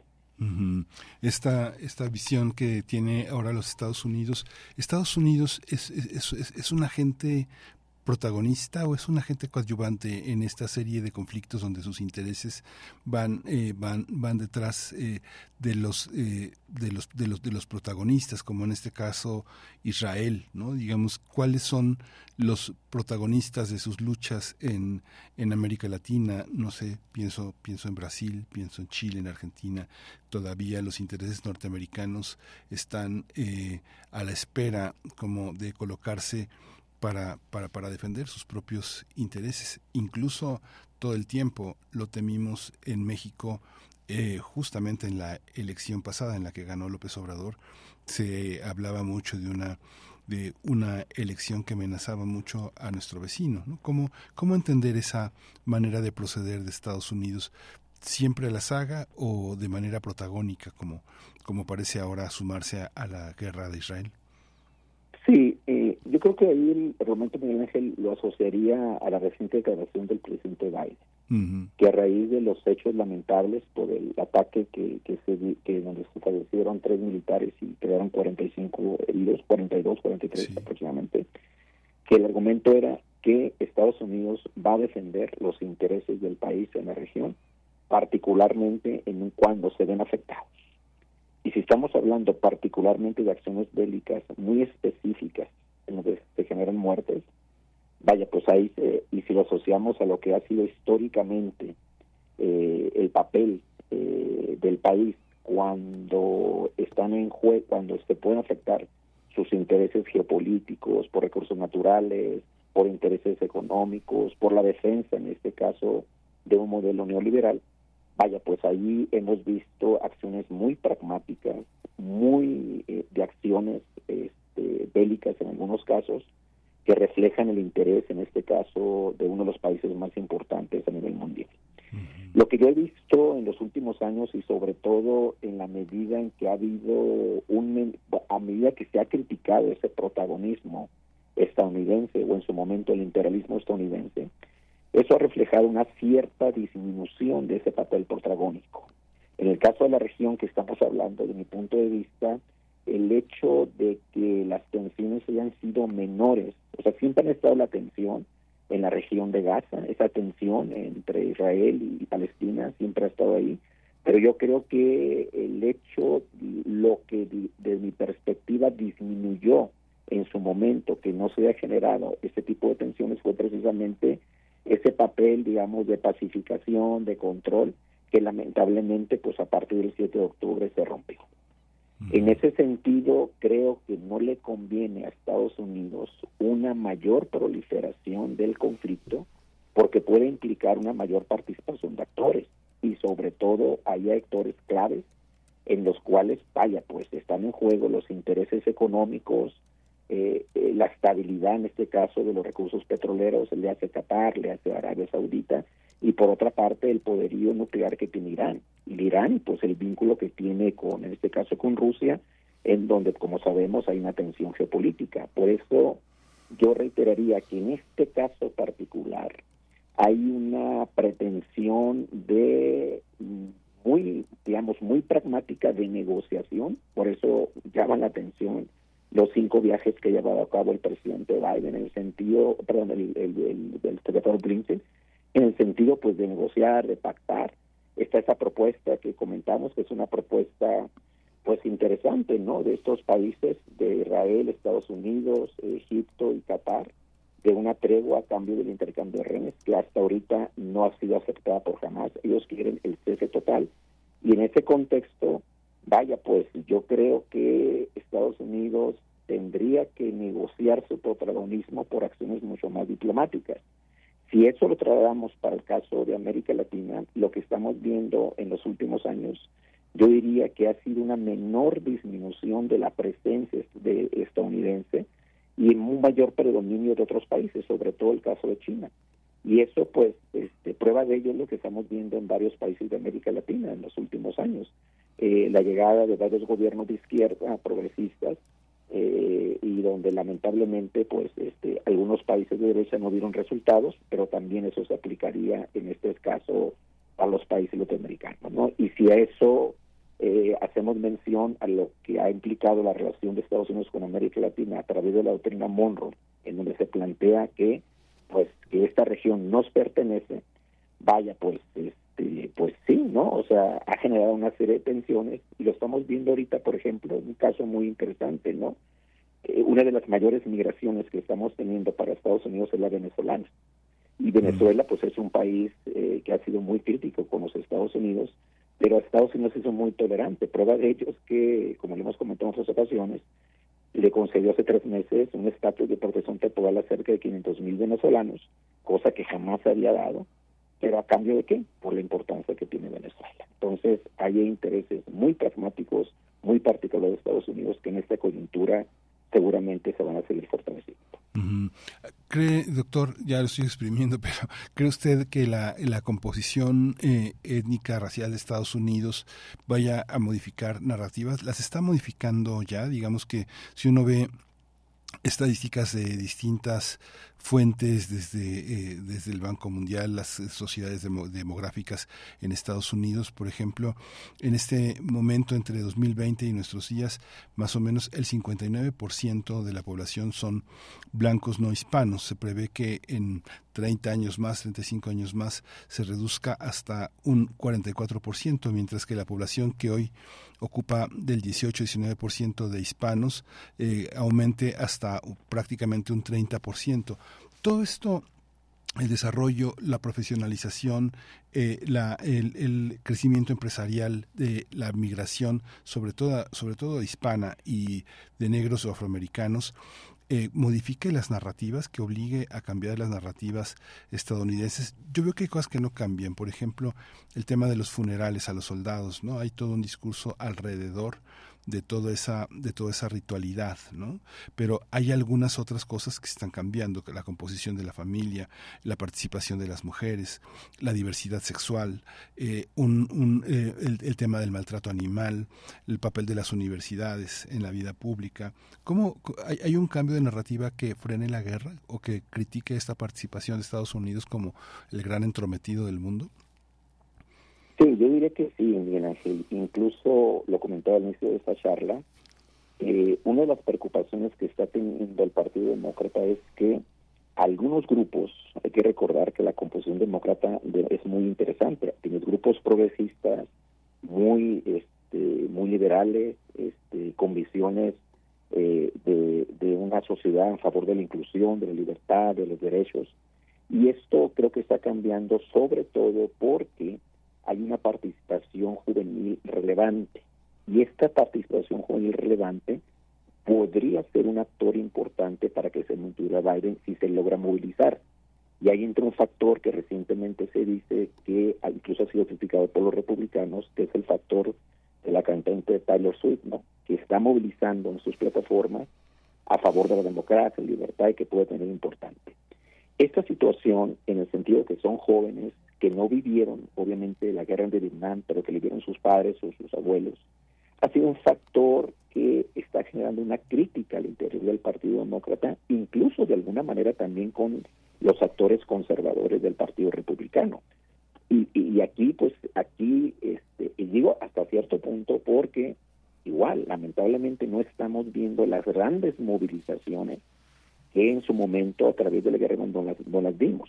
¿Y eso por qué? Por la razón, de mi punto de vista, por la gran influencia que tiene la cultura judía en el, en el entorno sociocultural estadounidense. Y efectivamente, estaría totalmente de acuerdo contigo, Miguel Ángel, en el sentido que estamos viendo un cierto cambio en las valorizaciones socioculturales con respecto a la guerra, con respecto a estas comunidades. Aquí el reto es cómo logramos o cómo se fortalece esa sensibilización, por ejemplo, de nuestras comunidades hispanas, de nuestras comunidades latinas, en donde, por ejemplo, lo estamos viendo en el debate migratorio en el caso del estado de Texas, pues lamentablemente, pues yo creo que es parte del reto de entender las sociedades. Están asumiendo valores conservadores en un estado que ha sido muy crítico y lo va a seguir siendo crítico con respecto a la política migratoria, tanto de Estados Unidos como la mexicana. Por lo tanto, aquí el reto es cómo entendemos estas nuevas narrativas, qué influencia tienen los procesos electorales. Y por ejemplo, llama la atención que en el caucus de Iowa, ¿cuál fue el primer tema, Miguel Ángel, del debate? No fue el tema de la guerra, fue el tema migratorio. Por lo tanto, vaya, pues el reto es el fortalecimiento de estas narrativas en función de las problemáticas, obviamente locales, pero pues también con respecto a las problemáticas más amplias que existen a nivel global, como son pues, el tema de la guerra, sus implicaciones y sobre todo pues el tema de pues evitar muertes, ¿no? Y sobre todo en menores, que son los más vulnerables en ese tipo de contexto. Sí, es muy interesante lo que comenta doctor. Yo no quiero romantizar nada, pero yo recuerdo que estaba uno formado para una para eh, en los teléfonos públicos para hacer una llamada a, a, diferentes partes de Latinoamérica, incluso a México. Ahora con todo y que hay una tendencia muy fuerte de la población joven, algunos sectores a olvidarse de sus orígenes, a olvidar el español y no.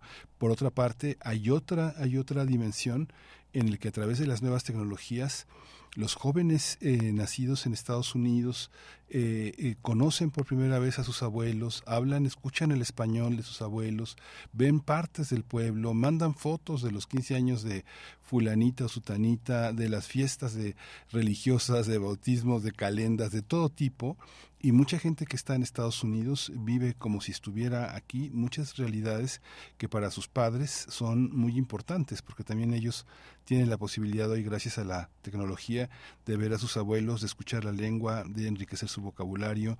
Hay una parte que que eh, va, va cocinando una, una, una cultura que se vuelve radical, radical en el sentido en el que desde Estados Unidos se ve el propio país y a los Estados Unidos desde la nacionalidad estadounidense. ¿Cree este desde el mirador en el que usted está, todos estos procesos son visibles? ¿Qué significan en el marco político, doctor? Pues sí, son bastante visibles, Miguel Ángel, sobre todo porque estamos hablando, uno por una parte, de una sociedad estadounidense muy multicultural, que se ha fortalecido con estos procesos inmigratorios que están viviendo incluso con los actuales. ¿eh? El dato contundente que, que, hay que revisarlo porque mismo me sorprende. De los cerca de cerca de 7 millones y medio de personas que ha retenido Estados Unidos en esos tres años del gobierno del presidente Biden, se dice, claro, y eso que hay que revisarlo, que han ingresado a Estados Unidos cerca de 2 millones de personas. Y esos 2 millones de personas que representan, representan cuando menos de 30 nacionalidades con lo cual se está fortaleciendo el tema multicultural con todas sus implicaciones. Segundo lugar, el tema que comentas, el tema de la tecnología, el tema de la innovación, que nos permite acercarnos a diferentes actores, que nos permite generar una serie de narrativas en torno a, nos, a, cómo nos encontramos en nuestros entornos socioculturales y lo que representa por sí mismo transmitir una imagen, escuchar una voz. Aquí actualmente ahora me encuentro en San Cristóbal de las Casas, que te encuentras en la Ciudad de México, Hace semana pasada yo me encontraba en Tijuana, entonces esa unión, esa conformación, esa integración sociocultural a través de lo que representa la tecnología, a través de la voz o la imagen, sin duda alguna genera un efecto muy importante en el comportamiento de los distintos actores en función de sus edades, ¿no?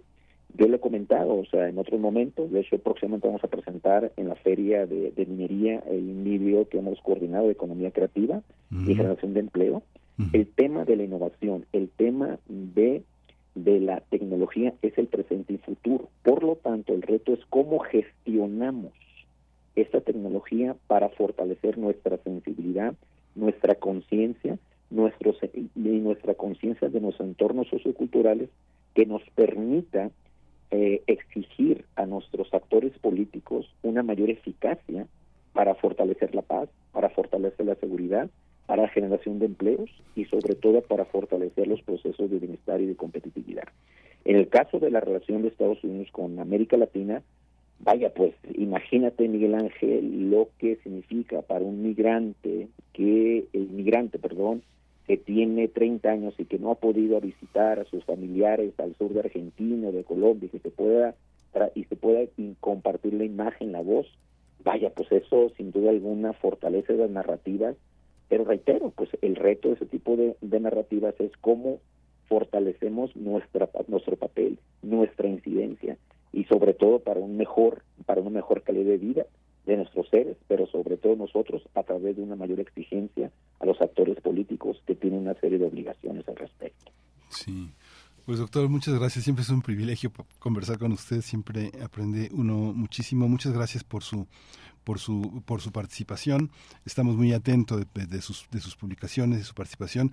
Tiene que tiene que invitarnos a la presentación de ese libro en minería que forma parte pues de la fiesta también del libro universitaria y pues estamos en contacto como siempre, doctor. Encantado, Miguel Ángel. Muy buen día. Hasta pronto. Hasta luego el doctor José María Ramos, doctor en Ciencias Políticas y Sociología y profesor investigador en el Departamento de Estudios de Administración Pública en el Gran Colegio de la Frontera Norte, allá en el norte del país, en Tijuana.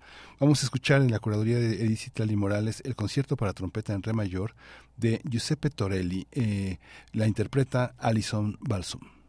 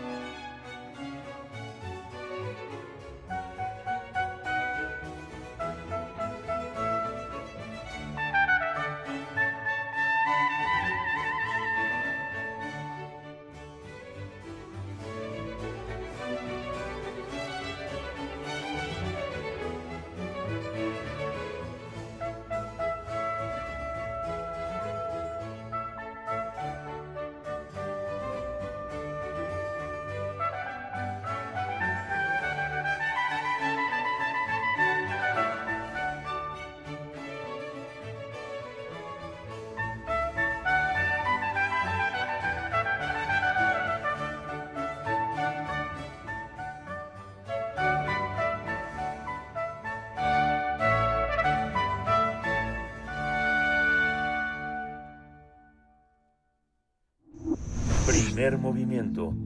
Hacemos comunidad con tus postales sonoras. Envíalas a primermovimientounam.gmail.com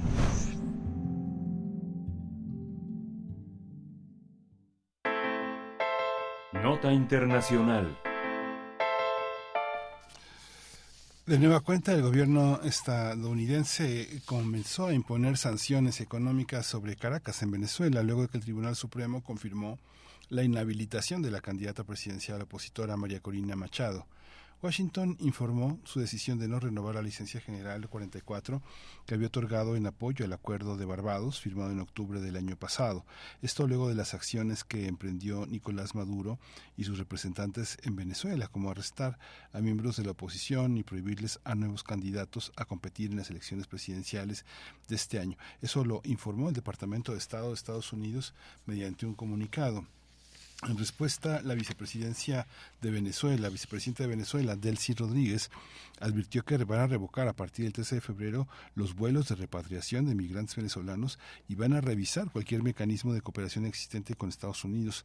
Pues bueno, estas son algunas de las respuestas eh, bilaterales entre Venezuela y los Estados Unidos. Vamos a conversar sobre estas sanciones con, eh, con, con, Nayar López Castellanos, él es politólogo y latinoamericanista, investigador en el Centro de Estudios Latinoamericanos de la Facultad de Ciencias Políticas y Sociales de la UNAM. Nayar, muchas gracias por estar con nosotros. Bienvenido. Buenos días. Muy buenos días, Miguel Ángel, gracias. Muchas gracias, Nayar. ¿Cómo, cómo, cómo entender esta nueva escalada de conflicto entre, entre Venezuela y los Estados Unidos? ¿Qué significa esta candidata y su inhabilitación eh, para la política latinoamericana?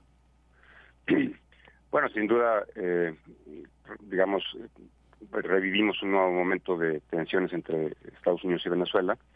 derivados fundamentalmente de la estrategia que Estados Unidos, eh, que el gobierno de Estados Unidos ha desarrollado desde pues, ya prácticamente 25, 26 años, en el sentido de eh, oponerse a un proyecto que pues desafió sus intereses no solamente en, el mismo, en la misma Venezuela, sino en el entorno regional a partir del, de los, del proceso de cambio que impulsó Hugo Chávez y que continuó Maduro después del fallecimiento del primero.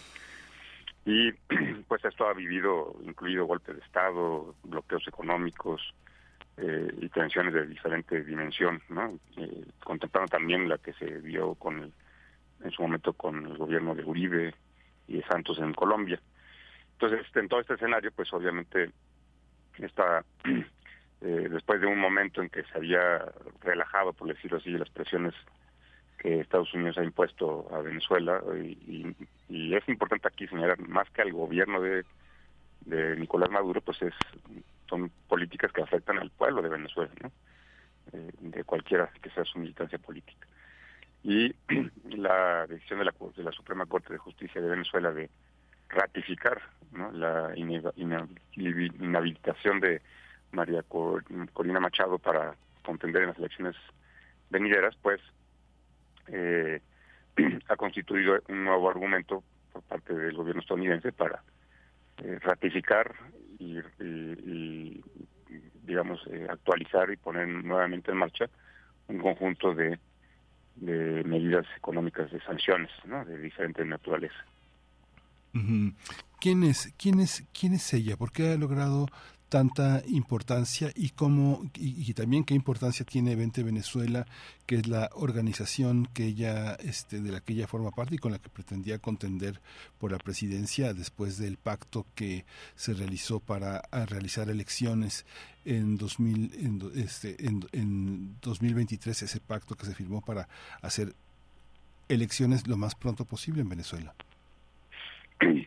Sí, bueno, partiendo que las elecciones están programadas de acuerdo a la Constitución para noviembre de este año, eh, ella ella proviene de un sector del sector más eh, radical, digamos, de la derecha venezolana, que estuvo desde hace muchos años es, una protagonista, digamos, de esta de este sector de la derecha y opositora, evidentemente, en su momento al gobierno de, Hugo Chávez. Eh, pues formó parte de toda esta de, toda esta estrategia que provocó tanto daño en, la política venezolana que recordemos pues el tema de las guarimbas que en su momento provocó varios eh, cientos de muertos incluyendo a chavistas que fueron quemados por la oposición no eh, literalmente hablando. Eh, también de todo lo que fue este yo lo considero como un como un show pero bueno altamente efectivo el tema de Guaidó cuando se despierta un día y decide proclamarse presidente, autoproclamarse presidente, ella formó parte también de esta, de esta estrategia que estaba, bueno, pues abiertamente, no, no, no, digo nada nuevo, abiertamente respaldada por el gobierno de Estados Unidos y que incluyó no solamente eh, el reconocimiento por más de 50 países de este supuesto gobierno eh, interino, encabezado por Guaidó, sino también el manejo de recursos del Estado venezolano, no de un gobierno, sino del Estado venezolano, de la nación como tal, que tienen que ver con las reservas de oro que están en Londres, que de la refinería y las cientos de gasolineras que tiene PDVSA en Estados Unidos, eh, esta empresa Citgo, y, y otros tantos recursos como deudas de países caribeños que eh, el, ese supuesto gobierno pues incluso condonó entonces quedan ahí inclusive pues en, el en la interrogante de dónde están eh, cientos de millones de dólares no ella forma parte de todo esto pero sobre todo la principal causa de su inhabilitación pues tiene que ver con haber dentro de esa estrategia eh, como diputada haber sido haber utilizado una una banca digamos de, de representación ante la OEA de Panamá no es decir haberse convertido en los hechos y de, facto, digamos, en términos jurídicos, como representante de otro país para eh, denunciar, atacar y criticar al gobierno de Maduro. Y eso en la Constitución de Venezuela, como seguramente la contempla en general las constituciones a nivel mundial, pues es causa de un delito de, este, que lleva sanciones de, diferente tipo, ¿no? Entonces, digamos, resumiendo, ella forma parte de toda esta estrategia de un sector de la oposición que ha buscado, sobre todo por la vía pues de la confrontación, eh, más allá de la, de, la, de lo establecido en términos institucionales, pues para tratar de, de algún día eh, derrocar este proyecto conocido como Revolución Bolivariana, ¿no? Encabezada por Maduro. ¿Cuáles son, cuáles son en el fondo, digamos, las eh, razones por las que se inhabilitó eh, en el señalamiento que se hace en eh, que, que, se hace por parte del gobierno venezolano está la a identificarla como parte de una trama de corrupción que orquestó este Guaidó en un momento en el que provocó también eh, la ferocidad del bloqueo estadounidense, la participación sesgada de la OEA, el despojo de empresas y riquezas venezolanas en el extranjero, al bloquearlas, al este, expropiarlas. ¿Cómo, cuáles son los, cuáles son esos cargos que este que crea que construye el gobierno en función de lo que ella ha hecho. Son, son cargos que se construyen. ¿Cómo, ¿Cómo es la trama judicial para sacarla de la jugada? Pues sobre todo son, son eh, acciones eh, concretas, digamos, que eh, son de carácter ilegal, digamos. es decir, ese, ese tema de las empresas del Estado venezolano en el extranjero, pues pues eh, con las sanciones de Estados Unidos pues están en, posesión de Estados Unidos no es decir no desde hace ya varios años que no reportan los ingresos para el Estado venezolano sino que se han ido quedando en el manejo eh, en un en un principio del, supuesto gobierno de Guaidó. Y entonces pues se viola la ley digamos no como tal o sea si buscamos otros casos similares en algunos otros países veríamos políticos o, ciudadanos encarcelados, inclusive procesados a, mayores extremos, cuando eh, violan algún tipo de ley en, la que se constituye un tipo de delito como de traición a la patria, ¿no? Como sería ese caso de que yo mencionaba de cuando ella decide ocupar un escaño de la representación ante la OEA del gobierno de Panamá lo cual se puede hacer mientras, siempre y cuando se haga una petición formal dentro de una asamblea, eh, del, en el caso de la Asamblea Nacional de Venezuela, eh, para poder eh, desarrollar este, este encargo, digamos, ¿no? Pero ella lo hizo sin ningún tipo de autorización y por lo tanto pues constituyó un delito. Eh, son aspectos específicos, digamos, que, que llevan a esa inhabilitación, como la que tienen otros políticos venezolanos, que han tenido que ver con las acciones desestabilizadoras, con complots, este, incluso con, con complots para asesinar al propio presidente Maduro. Ahora, más allá de eso, pues sea, eh, es importante recordar pues, que se había establecido un diálogo con la oposición eh, que, se, que llegó al acuerdo de, los, a la firma de los acuerdos de Barbados. Ahí se realizó esa, esa firma final del proceso de negociaciones con, donde participa un sector también muy amplio de la oposición, ¿no?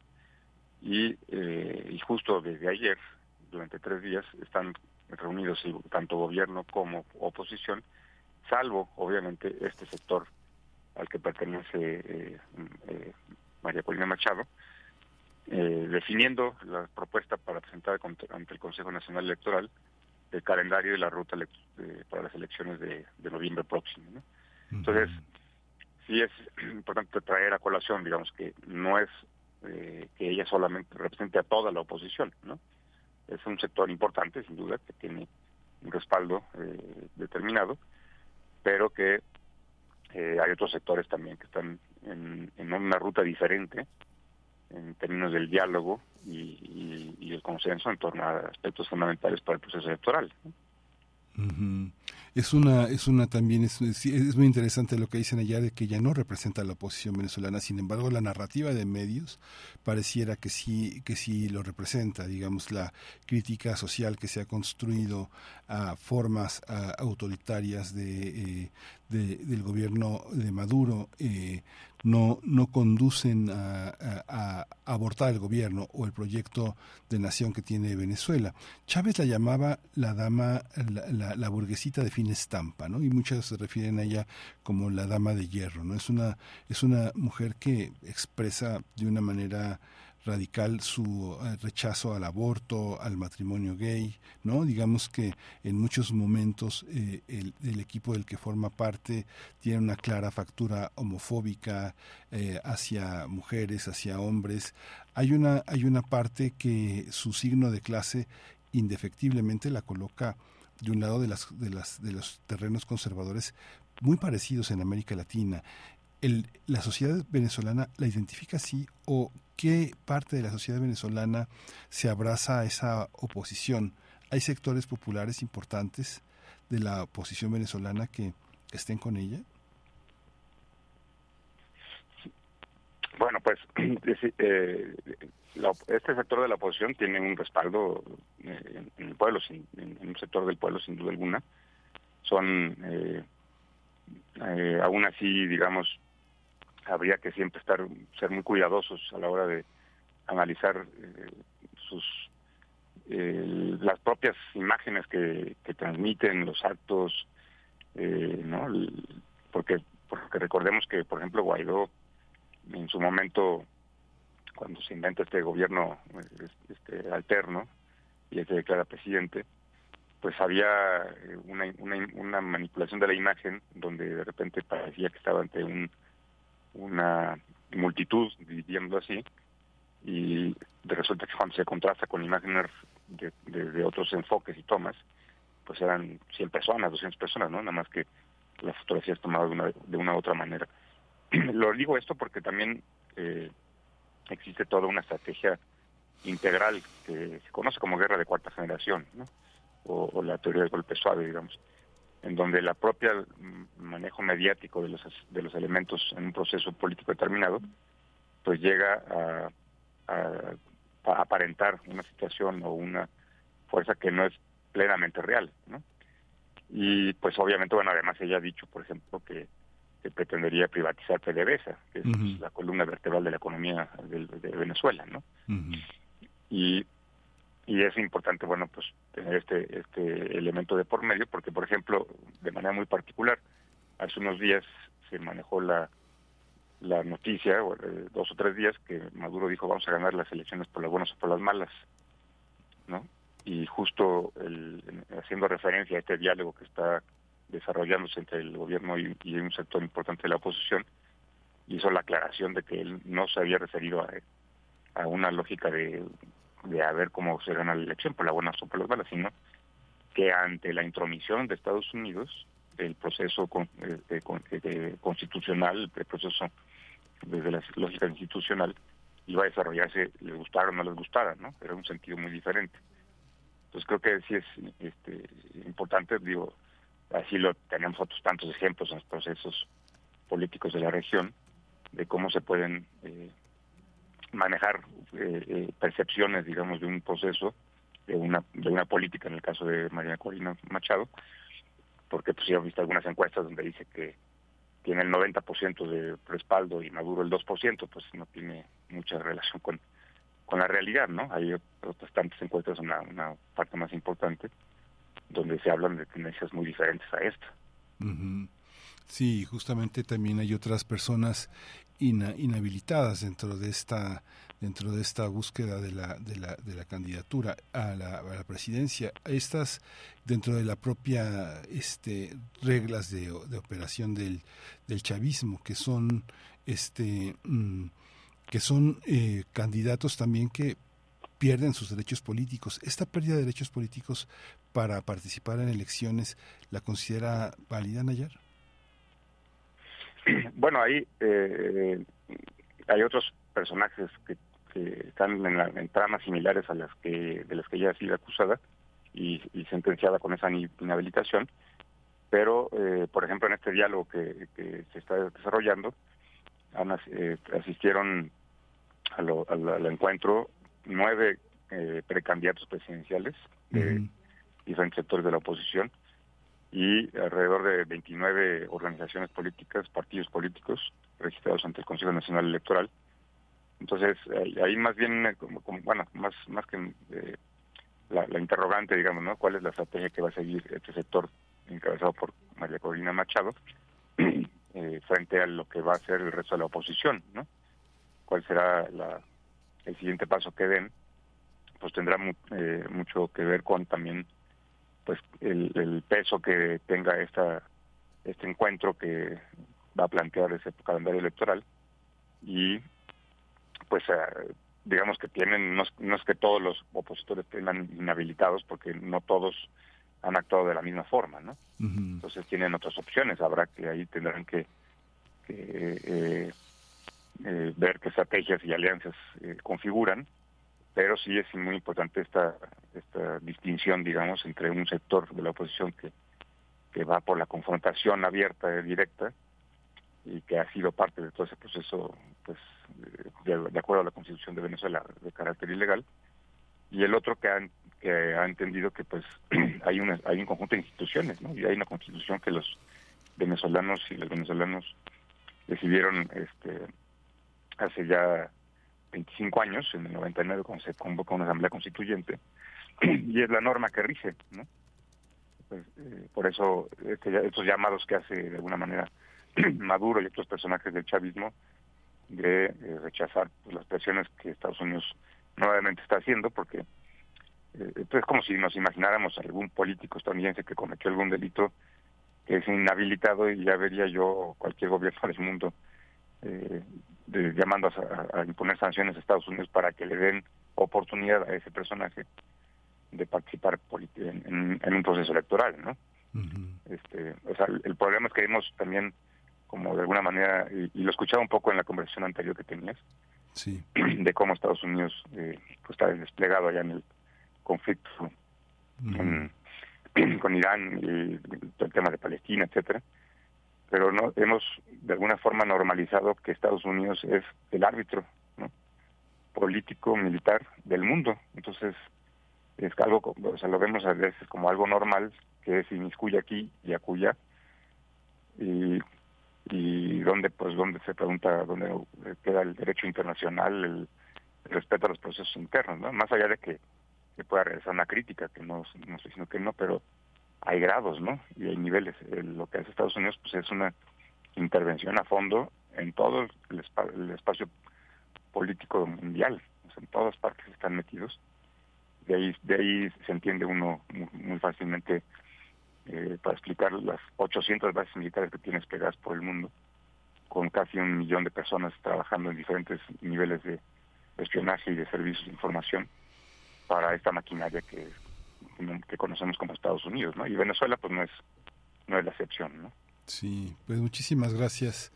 Nayar López, eh, quedan muchos factores para analizar de Venezuela, pero bueno, la nota del día es esta, la migración es una respuesta. Para grupos conservadores dicen que son 7.7 millones de venezolanos emigrados eh, eh, en todo el mundo, mientras que los datos que este que también respalda México a través de este fuentes eh, de migración es de 5.5 millones eh, a través de México han pasado 1.7 millones de migrantes que han logrado llegar hasta el norte del país para llegar a Estados Unidos ¿no? y actualmente según reportaba la Secretaría de Relaciones Exteriores y este son 110 mil eh, venezolanos que están entre nosotros, que es un número que se incrementó hasta en un 400%.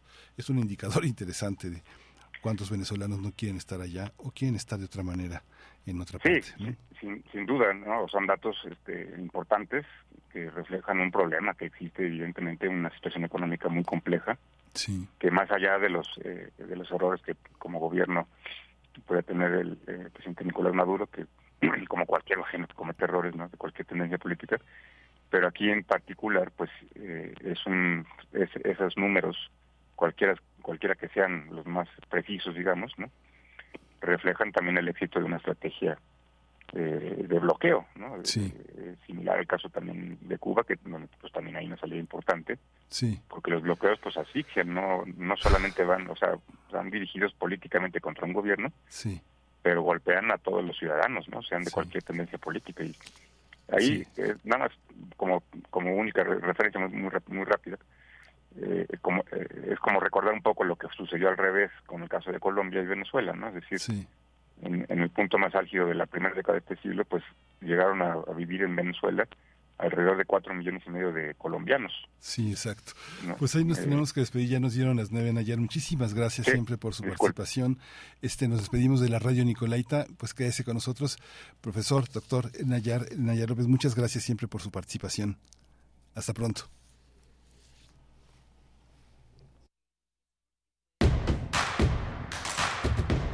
Síguenos en redes sociales. Encuéntranos en Facebook como Primer Movimiento y en Twitter como arroba PMovimiento. Hagamos comunidad.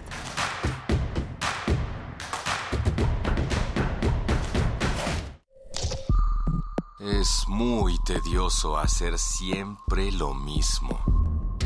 No dejes que el aburrimiento apague tu imaginación. Escucha Escaparate 961 con los eventos culturales del momento viernes a las 15:15 horas por Radio UNAM. Entretenimiento y cultura. Radio UNAM. Experiencia sonora. El INE pone a tu alcance la página INE.mx. En ella podrás consultar las plataformas electorales de todos los partidos políticos nacionales, sus principales propuestas y líneas de acción revísalas y compáralas para que tu voto sea informado y razonado. Participa, porque en estas elecciones tu decisión es importante. INE.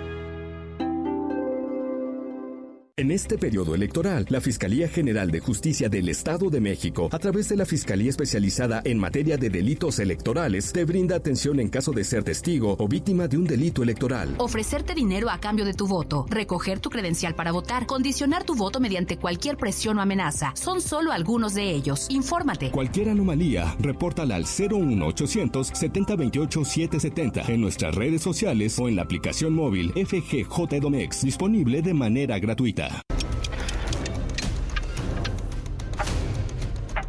Se acabó el tiempo de los malos resultados en la Ciudad de México, que solo empeoraron la inseguridad y los servicios públicos. Y se acabó el tiempo de ver cómo la ineptitud está acabando con tu calidad de vida. Ya basta. Porque llegó el tiempo de unirnos para que tú y tu familia puedan salir adelante. Trabajar unidos es parte del cambio. PRI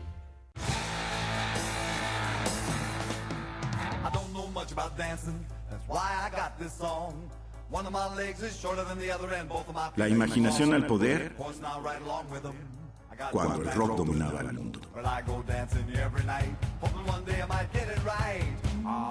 Todos los viernes a las 18.45 horas por esta estación. 96.1 de FM. Radio UNAM, Experiencia Sonora. ¡Arráncate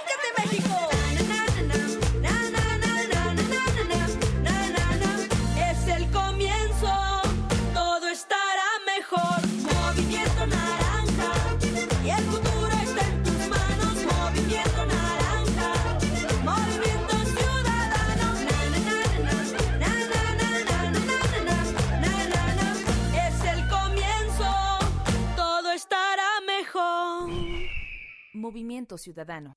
Las mexicanas y los mexicanos somos observadores, cuidamos todo lo que hacemos. Por eso nos pintamos solos para vigilar las elecciones. Cuando tú participas observando las elecciones, ayudas a dar certeza y tranquilidad a tu familia, colonia o comunidad. Infórmate en observadores.ine.mx. Conoce las modalidades y regístrate. Tienes hasta el 7 de mayo. En estas elecciones, con mi INE participo. INE. ¿Sabías que en las elecciones de 2024 los partidos políticos y coaliciones deberán postular al menos a 39 personas indígenas para el Congreso de la Unión? Si eres una persona de un pueblo y comunidad indígena, podrás participar en la contienda a través de un partido político o coalición por 34 diputaciones federales y 5 senadurías. El registro de candidaturas será del 15 al 22 de febrero de 2024. Busca más información en INE.mx. INE.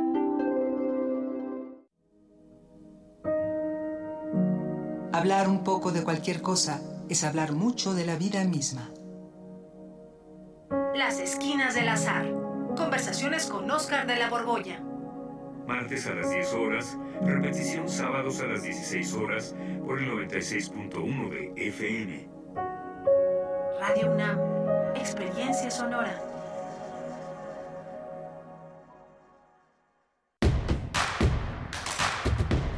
Encuentra la música de primer movimiento día a día en el Spotify de Radio UNAM y agréganos a tus favoritos.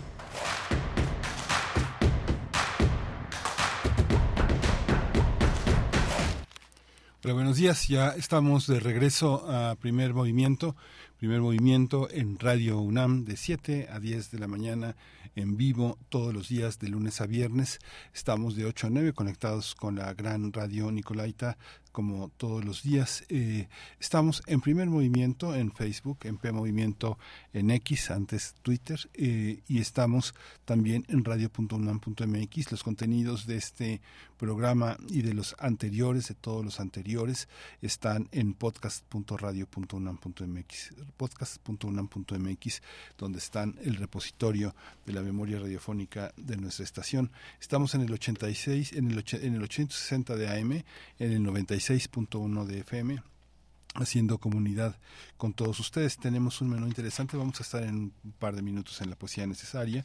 Venimos de venimos de hablar de Venezuela, de todos estos factores que eh, generan toda una situación de cara a las elecciones que se celebrarán en noviembre muy importantes. Fue inhabilitada eh, una, una de las eh, más fuertes opositoras eh, de, la, de la oposición. Ella es eh, una mujer que forma parte de un, un, grupo muy, muy, muy conservador en Venezuela, María Corina Machado. Ella representa pues todo lo que se pone a las eh, libertades como la diversidad sexual, el aborto, muchos territorios, la, la, la, protesta, la izquierda, muchos, muchos territorios que Venezuela ha conquistado a lo largo de su historia, de una historia dolorosa, llena de vicisitudes, pero que también enfrenta una enorme migración por toda la, todas las consecuencias de un bloqueo que ha dejado a muchas personas sin posibilidades económicas y que buscan más allá de las fronteras poder estar, poder tener, tener otro horizonte. Vamos a hablar en un momento más también del paquete de reformas que presentó el Ejecutivo Federal ayer en el Día de la Constitución, eh, señalando muchísimos eh, temas que son importantes de entender, que es devolver a la Constitución su dignidad, su franqueza, su humanismo y revertir algunas de las reformas que Cedillo y Calderón en materia de pensiones implementaron. Todo un paquete de reformas para echar atrás lo que el presidente llama la herencia antipopular del neoliberalismo. Vamos a tener la presencia de Camilo Saavedra, el es investigador del Instituto de Investigaciones Jurídicas de la UNAM, la doctora Carolina Gilas, profesora de la Facultad de Ciencias Políticas y Sociales de la UNAM y que integra también la red de politólogas. También quédese, quédese hasta el final porque es tiempo lunar, como todos los martes cada 15 días, la ciudad oculta de Héctor de Mauleón es el tema que Guadalupe Alonso, directora de Casa Universitaria del Libro UNAM, ha elegido para para esta mañana. Así que bueno, hay muchos contenidos y cuando pues siga nuestra producción nos vamos a la poesía necesaria. Es hora de poesía necesaria. Hoy la poesía necesaria está dedicada a un, a un gran poeta mexicano que es José María Espinaza. José María Espinaza nació en 57, ha publicado varios libros eh, de poesía, Son de cartón, Cuerpos, Piélago, El gesto disperso, escritos en un muro de aire y Al sesgo de tu vuelo. Todos ellos están reunidos en Piélago, una poesía reunida entre 1977 y 2007. Es ensayista también, escribió cartografías, El tiempo escrito, El cine de Margarita Duraz, ha escrito para una política del texto, notas sobre la literatura mexicana después de 1968, un libro muy nutrido. En el Colegio de México publicó una historia mínima de la literatura mexicana del siglo XX y bueno, su poesía es un es un es todo un tema, un tema muy interesante y le vamos a acompañar con esta música inmortal del personal que se llama No me hallo. Dice así el poema de Espinaza, Asuntos del diccionario se titula. Dice, Cuando digo que estoy crudo, no quiero decir que no estoy cocido, ni que me siento mal por haber bebido tanto. Estoy pálido como un pollo crudo o como una papa a la espera del hervor. Antes de seguir adelante, explíqueme por favor la doble negación de mi crudeza. Estar crudo es no creer en Dios. Pero no, yo no soy un descreído, ni pongo a hervir las piedras y hacer un caldo propio para la ocasión. Estoy crudo porque mi madre, alfarera inexperta, no me metió al horno. Dice que se le olvidó, por eso estoy crudo y no cocido. Antónimo, me dice usted, de crudo, no es cocido sino quemado. Como indica la metáfora, todo se basa en el contraste del color, pero ni el negro del quemado es negro, ni el blanco de la cruda es blanco, sino colores percudidos de la piel. Y a eso se le suma el artículo, el crudo, lo crudo, la cruda. Acabamos en asuntos de moral. Se me puso la piel de gallina. Quiere decir que sentimos vergüenza de no haber sido ángeles, sino aves de corral.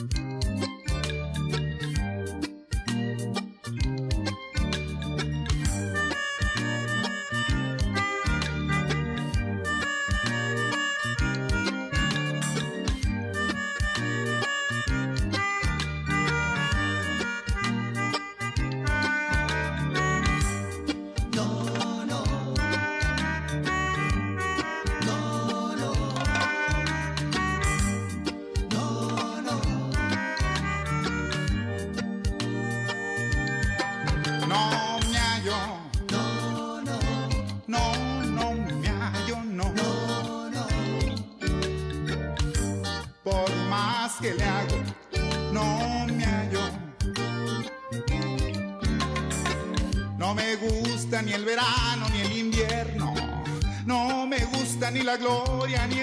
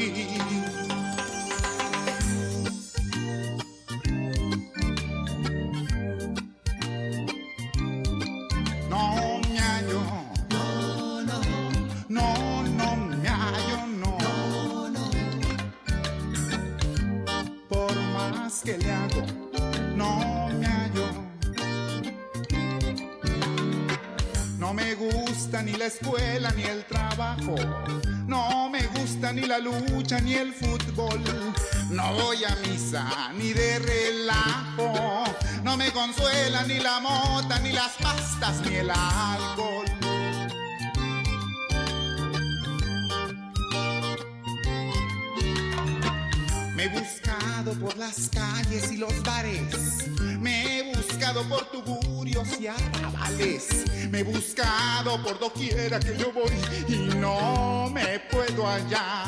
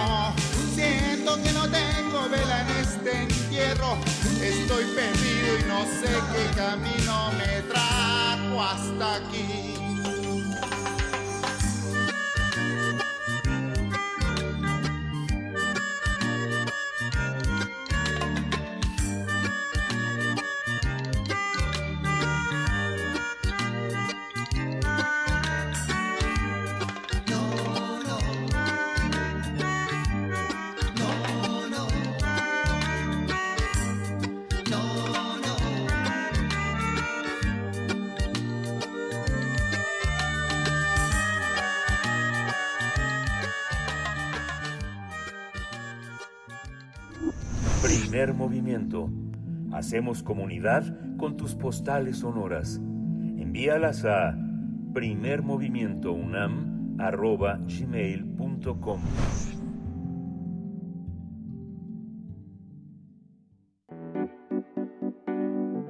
La mesa del día.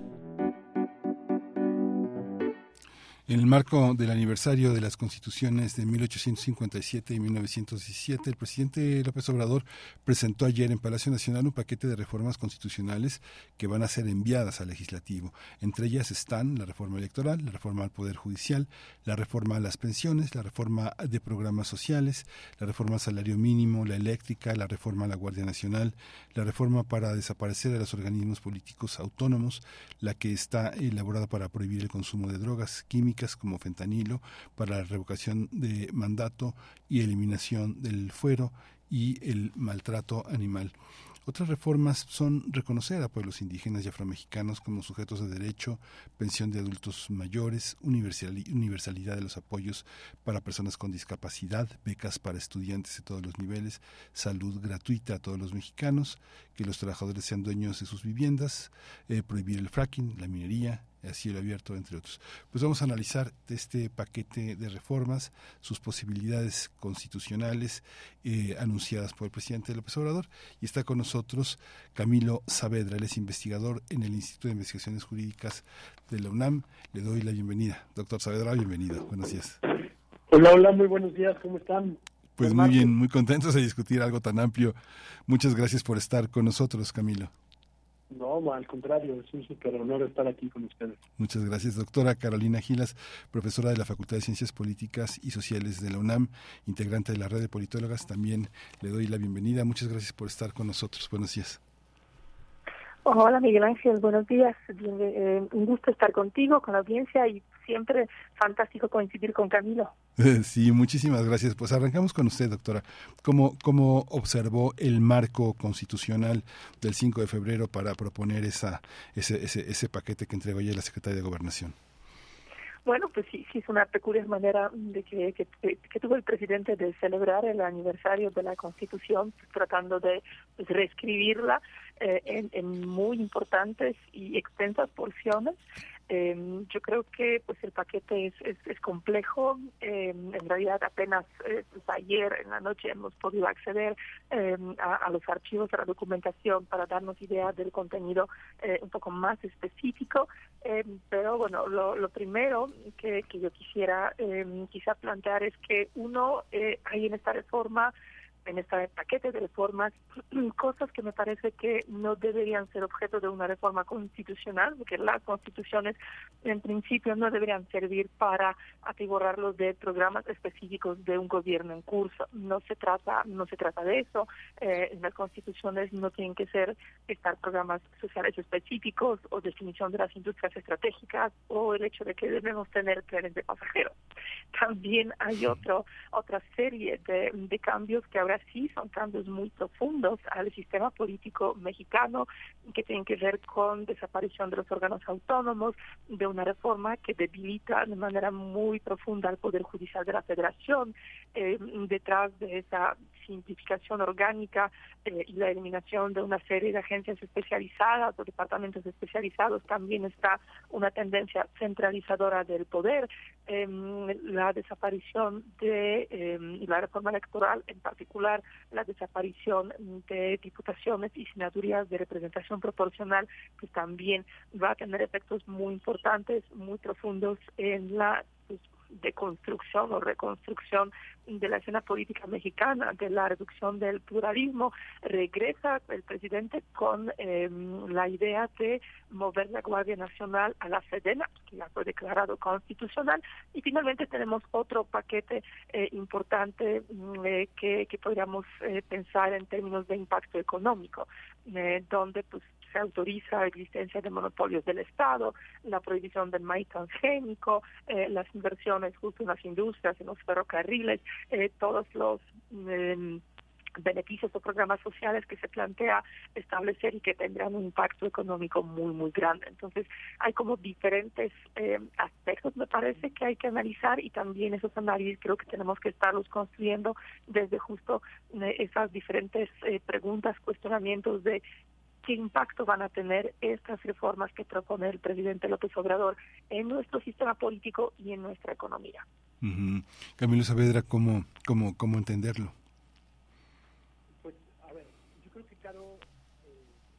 digo así porque somos colegas en políticas, somos además de colegas amigos, eh, eh, lo resume bien. Yo creo que eh, estamos frente a, una, un conjunto de 20 iniciativas, ¿no? Eh, esas 20 iniciativas de son constitucionales y dos son, digamos, la legislación secundaria. Yo las agruparía en tres temas. Una es que tienen que ver con, digamos, lo que podríamos denominar constitucionalización de la política social de este gobierno, ¿no? ahí tenemos 10 en materia de comunidades indígenas y afromexicanas, derecho a la alimentación, salarios, etc. Luego tenemos otras relacionadas con la infraestructura y el papel económico del Estado, las de los trenes, industrias estratégicas, etcétera. Y luego tenemos, creo yo, que son el área más preocupante, de opinión, que tienen que ver, uno, con el tema de la seguridad, eh, ahí viene el tema de delitos fiscales, sustancias tóxicas y particularmente el tema de la Guardia Nacional. Y luego, este último tema que también mencionaba eh, Carolina, que tiene que ver con la separación de poderes, los contrapesos y la representación política. Tenemos las propuestas en materia electoral, de poder judicial, de órganos autónomos, etcétera. ¿Qué es lo que veo yo aquí? Eh, digamos, en el, en, el, en el contenido yo veo, en gran medida, déjenme decirlo de esta manera, como viejos temas en nuevas botellas. El presidente, el presidente López Obrador no ha sido un presidente poco exitoso al cambiar la constitución. México tiene una constitución, ya lo sabemos, ayer se, se, cumplieron 107 años de su, de su promulgación, y en esos 107 años ha sido modificada por 256 decretos de reforma constitucional. El último apenas fue publicado la semana pasada, ¿no? eh, 256 eh, decretos. De esos 256 decretos, 23 han sido aprobados durante el periodo del presidente López Obrador. No son pocos, eh, si los comparamos, por ejemplo, con los, con los del sexenio anterior, son 28 los que se aprobaron en, en, el sexenio de o 38 los que en el, sexenio control. Es decir, no es que haya sido poco exitoso en general. Sin embargo, hay una serie de, de cosas, que son particularmente las más preocupantes, que regresan. Me refiero, por supuesto, al tema de la reforma electoral, al tema de la reforma judicial, etcétera. Eh, entonces diría yo que, eh, que, que, claro, hay una parte, digamos, eh, que, que, puede ser, digamos, menos polémica, en, diversos temas de las políticas sociales, etcétera. Claramente habrá que discutir todo ese tema, por ejemplo, en las pensiones de la viabilidad económica, etcétera.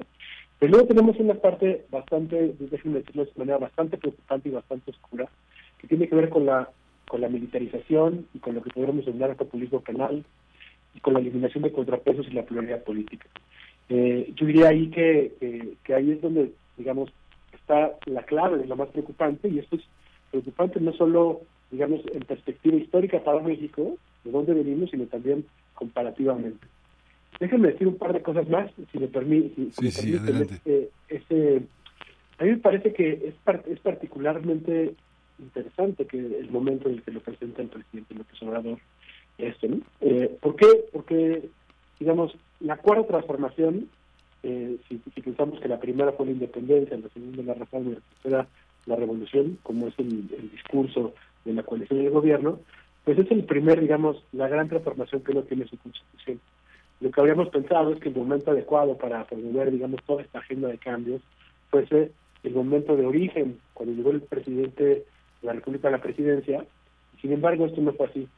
Entonces es claro que se ha sido sexenio justamente porque lo que nos pone por un lado es una, digamos, pone estos temas en la campaña, en la campaña electoral con toda contundencia y ya lo hemos estado viendo en los días previos como algunos partidos políticos han dicho sí voy con el tema de las pensiones, otros no, etcétera. Y también por las restricciones que implica a futuro. A futuro me refiero a futuro para el próximo gobierno y particularmente para un próximo gobierno que pueda eventualmente ganar en la misma coalición. Entonces, creo que esto nos deja, digamos, nos deja claro de alguna manera que es que puede estar pensando estratégicamente el presidente de la República, ¿no? Poner ese tema en la campaña, hacer que sea que forme, que forme digamos, es una de las líneas que dividan al electorado a favor o en contra de estas, de estas cosas. Y además, pues nos va a dejar a personas como Carolina y como yo, que tenemos el privilegio de, dedicarnos a la academia, pues pensando y dándole vueltas a estas cosas eh, que posiblemente sean políticamente poco viables, por lo menos políticamente poco viables en este contexto. Lo dejaría aquí. Muchísimas gracias.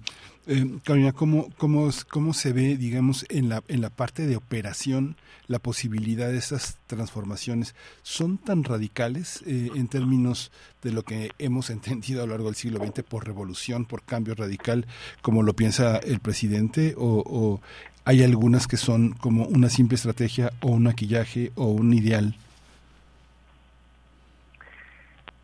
Bueno, yo pensaría que hay de todo, ¿no? hay, hay algunas que me parece que sí son radicales, en, en particular las que tienen que ver con cambios tan profundos al Poder Judicial, al sistema electoral, eh, ahí ahí sí estamos eh, bueno al, tránsito de intento de ese tránsito de la Guardia Nacional hacia la Sedena la militarización creo que bueno una continuidad, digamos, de la línea del presidente, pero sí serían radicales en términos de su impacto eh, para nuestra mm, para nuestra democracia, para nuestro país.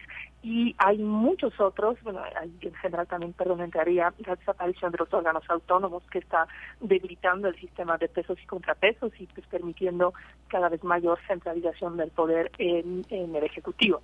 Pero también hay muchos otros que, pues, que no son tan profundos, ¿no? O sea, por ejemplo, eh, una de las reformas que tiene que ver con eh, reconocimiento de los derechos de pueblos comunes indígenas. En realidad no es una gran reforma, está muy en línea con lo que ya la Constitución en este momento prevé. Son cambios, digamos, un poco más eh, cosméticos, pensaríamos, ¿no?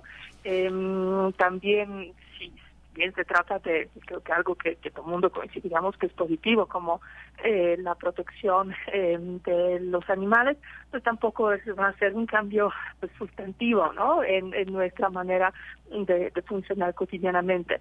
Eh, también creo que en ese sentido entran varias de las reformas que tienen que ver con programas y proyectos de bienestar, mm, que si bien pretenden como amarrar ¿no? a quienes puedan suceder al presidente en el futuro para que sigan con una línea muy similar de, de, configuración del gasto público y de los apoyos sociales. En realidad también sabemos que este tipo em, de, de, programas incluidos en la Constitución, del reconocimiento o ampliación de los derechos sociales, siempre van a estar sujetas a las determinaciones legales y de políticas públicas específicas y por supuesto de las capacidades presupuestales del Estado mexicano. Entonces, eh, esas reformas no necesariamente eh, pues, realmente permitan eh, pues generar, y menos de un día para el otro, una sociedad más igualitaria. Mm, de hecho, yo creo que la mayoría de ellas resultan simplemente económicamente poco viables, ¿no? si tomamos en cuenta que el 53% del mercado laboral mexicano sigue manteniéndose en la informalidad, pues resulta bastante evidente que eh, no no habrá, o sea, el Estado mexicano no tiene y no tendrá recursos para financiar eh, a nivel constitucional o al que sea esto eh, ese nivel de gasto público social a, a largo, a mediano, a largo plazo, ¿no? Para gastar como Dinamarca, pues hay que recaudar como Dinamarca y pues nosotros esto no lo estamos haciendo.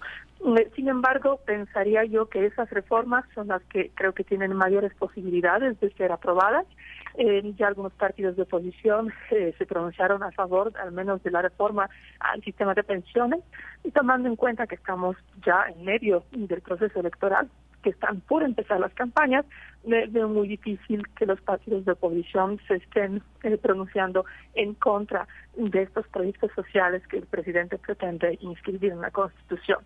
Entonces creo que ahí, como decía Camilo, su éxito, digamos, en, en, su capacidad de reformar la Constitución no ha sido muy alta en esos años. Eh, creo que en, en esas eh, reformas, en esas propuestas que que son un terremoto, ¿no? Que son esos cambios profundos, profundos, eh, tiene pocas posibilidades de éxito, al menos eh, antes de la jornada electoral, eh, pero en las cuestiones sociales posiblemente eh, esto podrá podrá echarse a andar bastante pronto.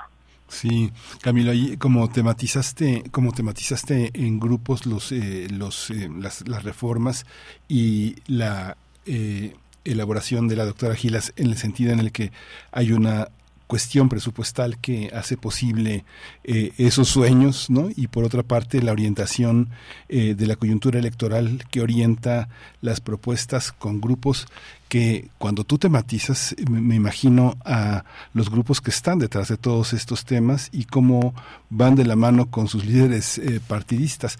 ¿Cómo, ¿Cómo se imagina, pensando en la, línea que tú propusiste de tematizar los, las propuestas, qué tan representada está la sociedad, la sociedad que se opone a la cuarta transformación y la sociedad que va de la mano con el presidente.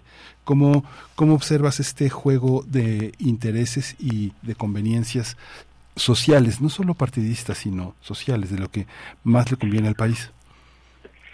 Pues muchísimas gracias por esa pregunta, porque creo que me, permite eh, justamente introducir el tema de pues que una constitución es obviamente un, texto jurídico de, gran importancia, pero también es un texto que es producto de la sociedad y tiene que ver con esta relación de la sociedad que queremos y la sociedad que tenemos. Una constitución muchas veces se dice que tiene que ser suficientemente realista para ser aplicable, pero también tiene que impulsar ciertos cambios para que podamos ir hacia a construir la comunidad que queremos. Y yo creo que aquí tenemos claramente eh, un reflejo muy importante eh, sobre todo controlado por, digamos, eh, la visión que tiene el presidente de la República, por supuesto, pero también la coalición que él encabeza de cómo debe ser México. Y en esto podemos tener muchas diferencias personales. Yo coincido con algunas de sus políticas, con otras no, en fin. Pero lo que creo que está claro es que lo que trata él de poner en, blanco y negro a través de, esto es, digamos, una visión que sobre todo representa a eh, quienes en este momento están eh, en la posición más influyente de la política. ¿Por qué digo esto? Porque pensar, por ejemplo, en materia electoral, la eliminación de las eh, diputaciones en las funciones de representación proporcional o en lo mismo en los cabildos, pues lo que hace es restringir la posibilidad de que, de que personas que pertenecen, digamos, a grupos, a partidos, organizaciones amplias, encuentren cabida ahí y por esta historia ya pasamos hace mucho tiempo. Entonces, esto no necesariamente es conveniente en el sentido de poder eh, construir instituciones que reflejen la diversidad de la sociedad mexicana. Creo que es indudable la importancia, la relevancia histórica que tiene, digamos, la coalición que ha construido Andrés Manuel López Obrador y el Partido Morena, pero también es indudable que no toda la gente se aglutina alrededor de esto. Por lo tanto, lo que eh, sería más conveniente poder tener instituciones, normas que permitan que se refleje esta diversidad social.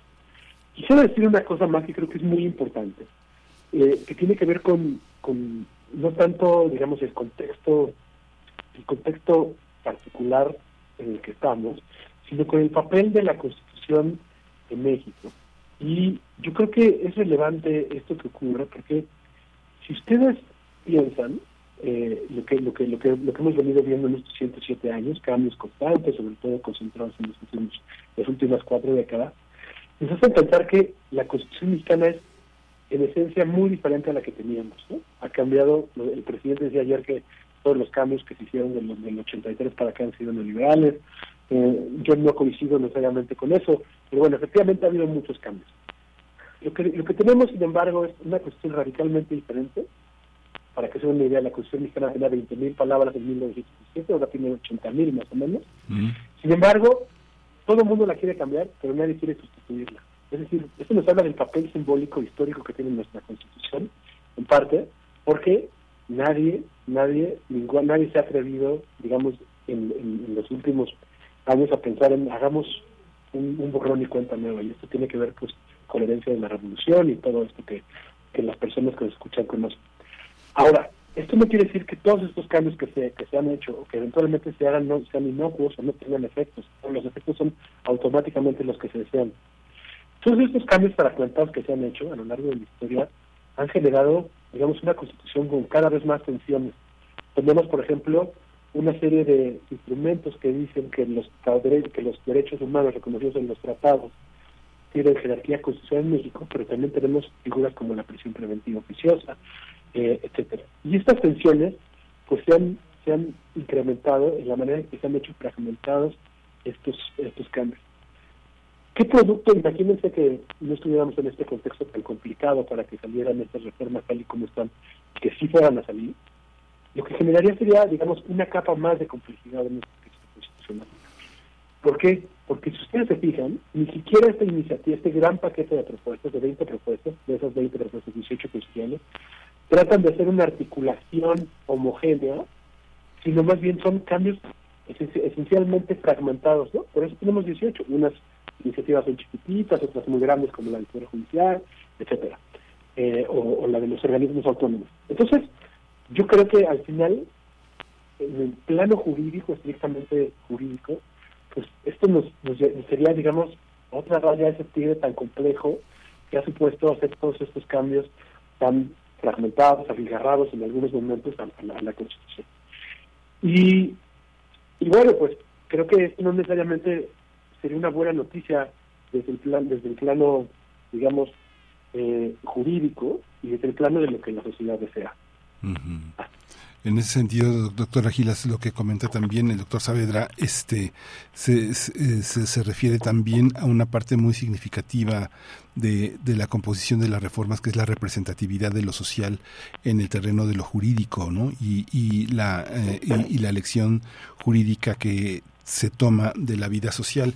En ese sentido, la reforma electoral, ya nos acercamos al final, pero la reforma electoral, el hacer a un lado las candidaturas plurinominales, el eh, presumir que la reducción de gastos destinados a las campañas representa una economía y no una posibilidad de educación cívica, ¿cómo, cómo lo observa? Digamos que las candidaturas plurinominales en algunos casos ha sido un negocio jugoso, pero en otros casos es la representación de unas ideas en el legislativo, ¿no? Este, como eh, de alguna manera se corre el riesgo de que esto represente también una forma muy antiintelectual de representar la del el debate político, ¿no? El eliminar a estos representantes de los partidos que encarnan ideas y que encarnan proyectos. ¿Cómo lo ve usted?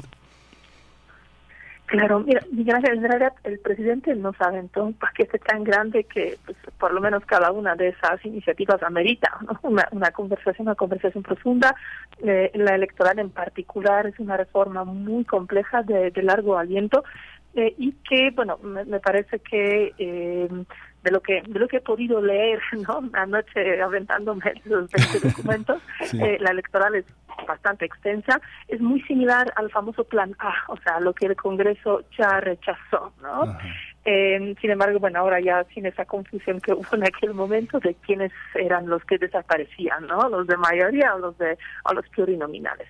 Eh, en este caso, eh, la propuesta está muy clara, justo en eliminar los 200 eh, escaños de representación proporcional en la Cámara de Diputados y los 32 en el Senado. Y mira, yo yo sé que el tema es bastante controvertido y que tenemos además esa idea en México eh, de que los pluris pues, sirven mucho, que son los escaños cómodos, que son pues esas élites partidistas que no hacen mayor cosa, eh, que la tienen fácil, ¿no? Que, que no contribuyen y que además hay siempre esa esa idea de ¿y quién los vota, no? Pues los votamos todas, todos, todos, están al reverso de nuestras boletas cuando vamos a las urnas, les invito este año, eh, cuando vayan en junio, volteen, ahí están, ¿no? Entonces técnicamente sí los votamos y yo creo que es muy importante votarlos y muy importante preservarlos. Eh, la, gran desventaja de los sistemas eh, uninominales, los que llamamos de mayoría relativa, es que en cada espacio, o sea, es en este caso un distrito electoral, solamente una opción política gana. Y en contextos mexicanos de un pluspartidismo, de una sociedad muy heterogénea, muy plural, muy diversa, ese uno, esa opción política, una mujer, un hombre, quien sea que se lleva ese escaño, pues realmente no cuenta en el distrito con el respaldo de una enorme, una amplia mayoría de las, y los votantes son esas mayorías que llamamos relativas porque son muy pequeñas, simplemente es la persona que obtuvo más votos, pero eso no quiere decir que realmente está ahí la mayoría de las personas que han votado en ese distrito.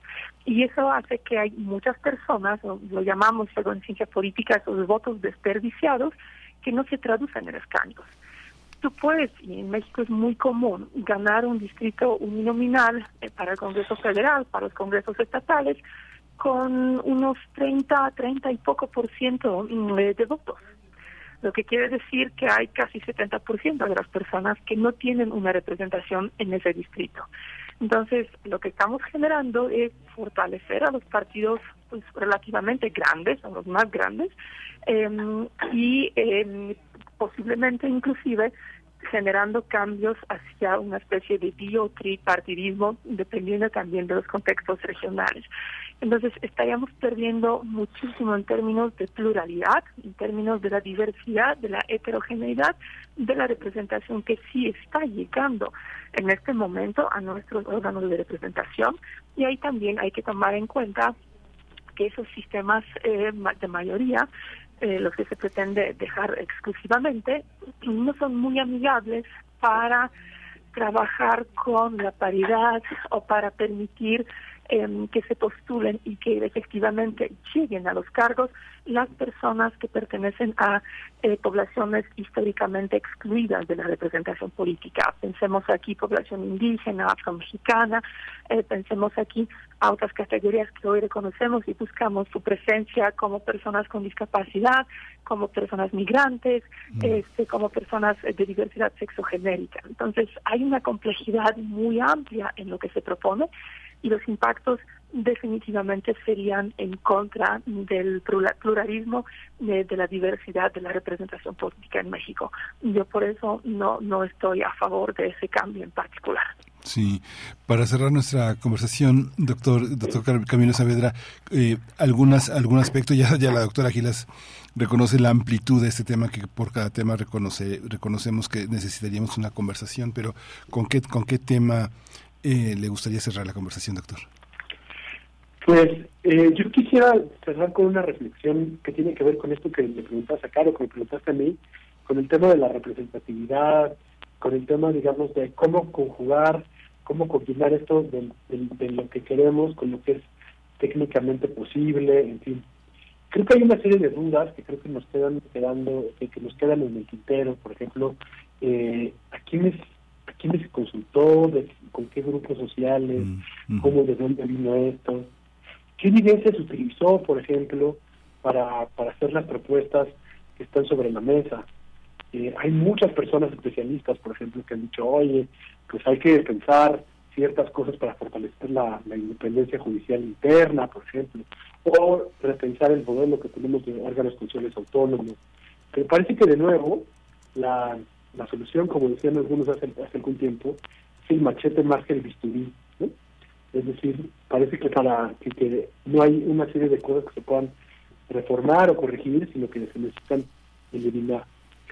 Ahora, para, para, para cerrar, yo diría, ¿qué, qué, qué, qué es lo que está pasando más allá de esta de estas de este, de este tan importante eh, que hizo el presidente de la República? Hay otros muchos temas, por ejemplo, que se están que se están discutiendo y que, por ejemplo, el, el exministro Arturo Saldívar está haciendo los diálogos eh, por la reforma judicial, que se consideran, por ejemplo, esos diálogos, esas propuestas, estos, estas, digamos, esta retroalimentación que se tuvo de la sociedad y de distintos sectores sociales en esta propuesta, o, o debemos esperar que haya una propuesta adicional que sea, déjenme decirlo de esa manera, la buena, o una que sea más viable. Esto pues no sabemos si estamos entonces frente una cortina de humo y, y, y, en algunos temas hay otras propuestas que están circulando por abajo, en fin. Y eso es sobre lo que vamos a tener que poner que poner mucha mucha atención en los próximos meses, digamos, para complementar este análisis sobre lo que es posible, sobre lo que es factible, lo que es conveniente y lo que es inconveniente. Yo estaría diciendo, digamos, eh, así como Carlos lo hacía en materia electoral, que creo que lo dijo, dijo con mucha claridad, yo hablaría sobre el Poder Judicial. Eh, hemos estado en un escenario particularmente complicado para, para la relación entre el Poder Judicial y el Ejecutivo eh, y eh, creo que no no siempre, digamos, el Poder Judicial no es, un actor que sea opositor al gobierno, no es su papel, en fin, no obstante que toma decisiones que a veces limitan al gobierno, etcétera. ¿Qué quiero decir con esto? Que muchas decisiones no son producto simplemente de la voluntad, de la ideología de determinadas personas juzgadoras o de ciertos intereses que están detrás de ahí, sino también de una serie de cuestiones eh, como este propio problema al que hacía referencia yo antes de modificar mucho las constituciones y generar, digamos, todas estas tensiones que lo que van haciendo es, si tienes tantas disposiciones, tantas normas, tantos principios, digamos, que pueden eventualmente eh, estar en tensión, pues esto va a generar que haya más preguntas, que haya más litigios, que al final la gente va, vaya de nueva cuenta con las juezas, con los jueces a preguntarles, oye, ¿es constitucional o no es constitucional el arraigo? ¿Es constitucional o no es constitucional la prisión preventiva Estoy poniendo solamente dos ejemplos. Y este problema, estos problemas no se van a resolver eligiendo a los jueces eh, por votación popular. Es una cosa tiene una capa de complejidad superior y, digamos, este borrón y cuenta nueva que, aparentemente nos proponen diciendo, no, vamos a elegir a los jueces por voto popular para que realmente se sean cercanos al pueblo, no va a resolver estas tensiones, sino por el contrario, probablemente va a ser más complejo. Entonces creo que es un, es un momento muy complicado para México, pero también es un momento muy interesante para reflexionar sobre estas cosas. Por eso agradezco mucho la posibilidad que me dan de participar en mi programa. Pues muchísimas gracias. Este doctor Camilo Saavedra, investigador del Instituto de Investigaciones Jurídicas de la UNAM. Tenemos que continuar esta conversación. Doctora Carolina Gilas, profesora de la Facultad de Ciencias Políticas y Sociales de la UNAM, integrante de la red de politólogas. Muchísimas gracias por su participación, siempre por su disposición de discutir esos temas que eh, desgraciadamente en los medios electrónicos se hace tan breve, con todo y que desplegamos mucho más tiempo que en algunos otros espacios. Pero muchas gracias por su disposición, doctora. Al contrario, muchísimas gracias por la invitación, siempre un placer y seguro seguiremos hablando de estos temas porque pues definitivamente van a dominar la campaña electoral y posiblemente pues una buena parte de gestión de la persona que herede el cargo del presidente Andrés Manuel López Obrador. Muchas gracias Miguel Ángel, un gusto Camilo. Hasta luego Camilo, muchas gracias. Hasta luego, buen día. Buen día. Pues vamos a hacer una pausa con la curaduría de Edith y Morales para trompeta, una interpretación de Sergei Nakariakov con eh, eh, Alexander Arutiunian, el concierto para trompeta que estrenó en 1950.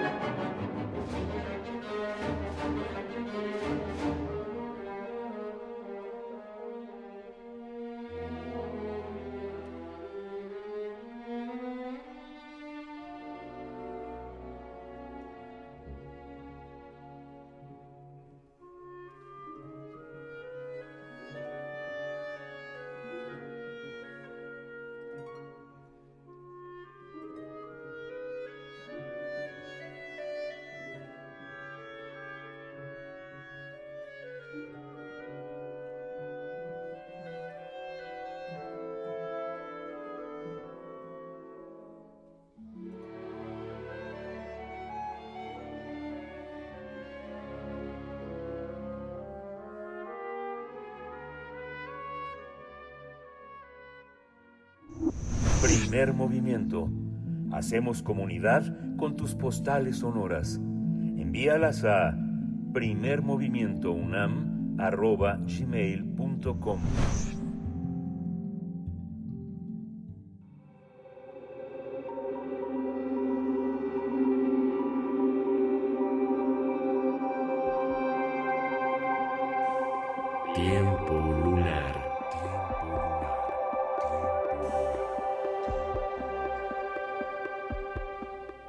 Está en, la línea nuestra colaboradora Guadalupe Alonso, directora de Casa Universitaria del Libro de la UNAM, lectora eh, ejemplar.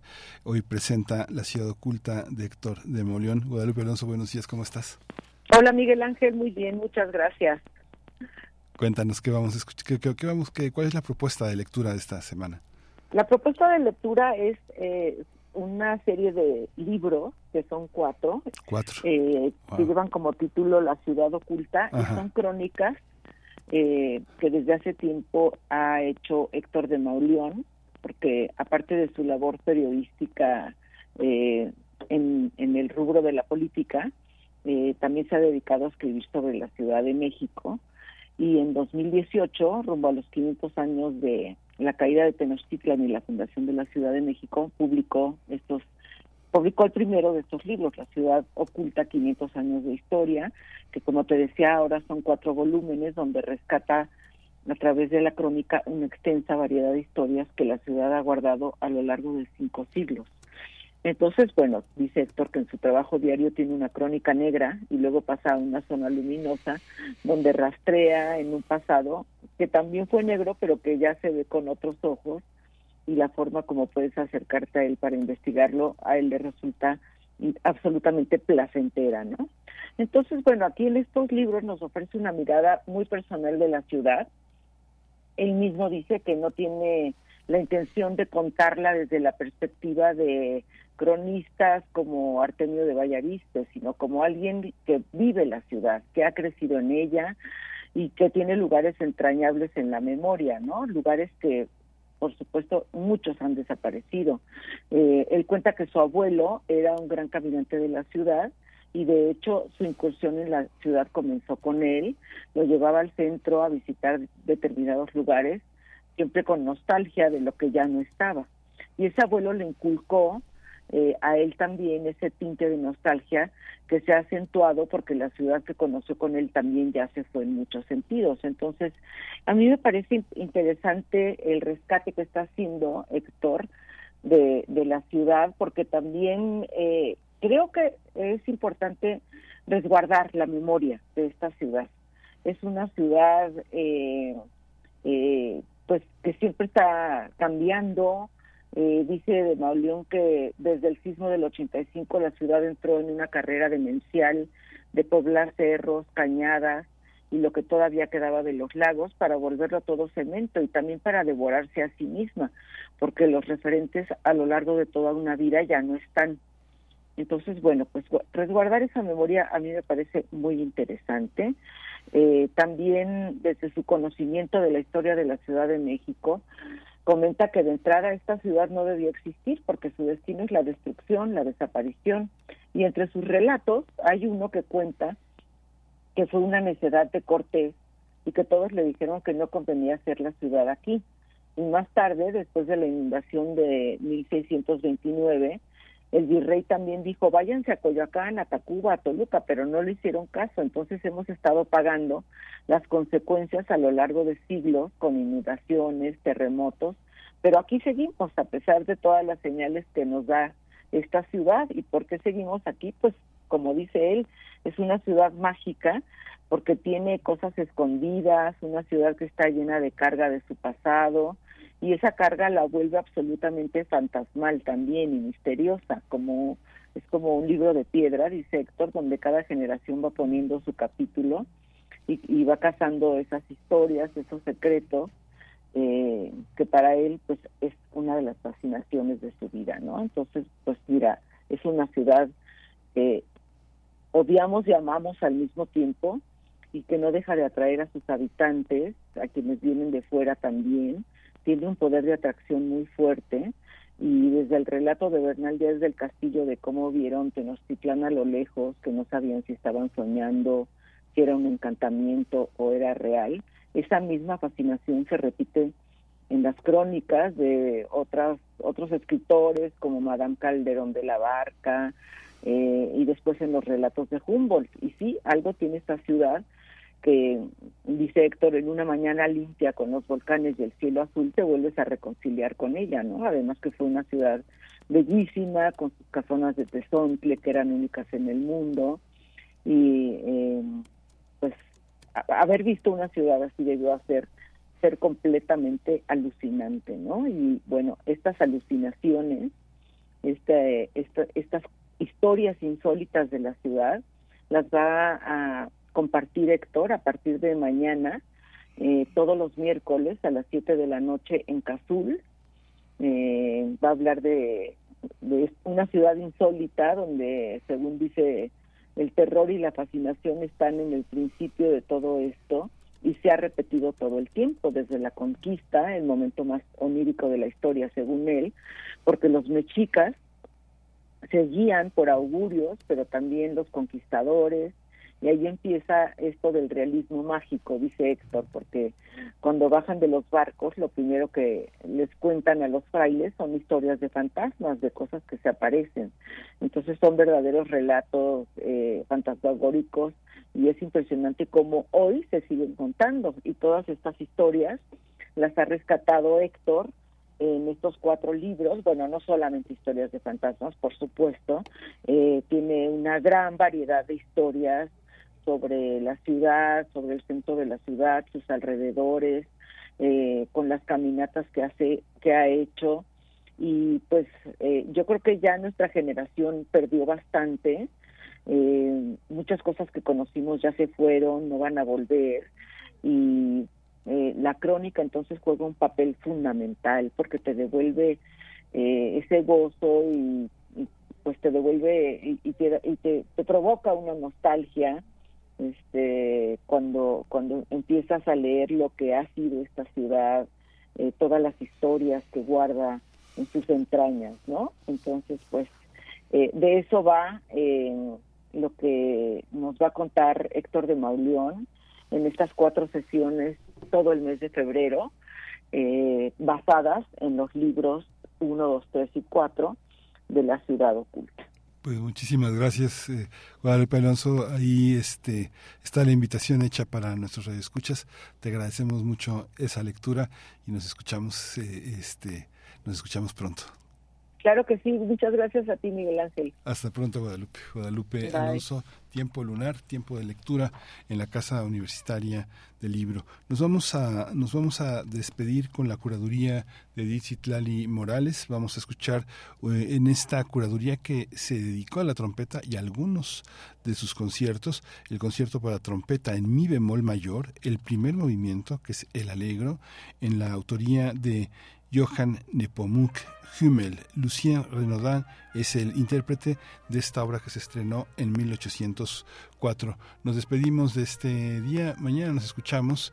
Esto fue Primer Movimiento, El Mundo desde la Universidad.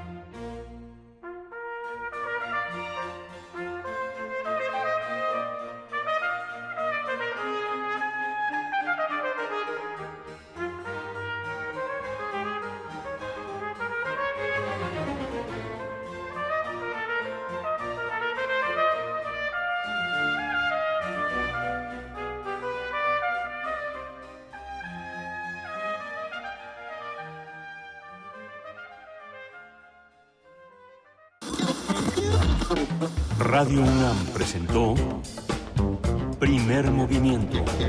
El mundo desde la universidad. Con Berenice Camacho y Miguel Ángel Gemain en la conducción.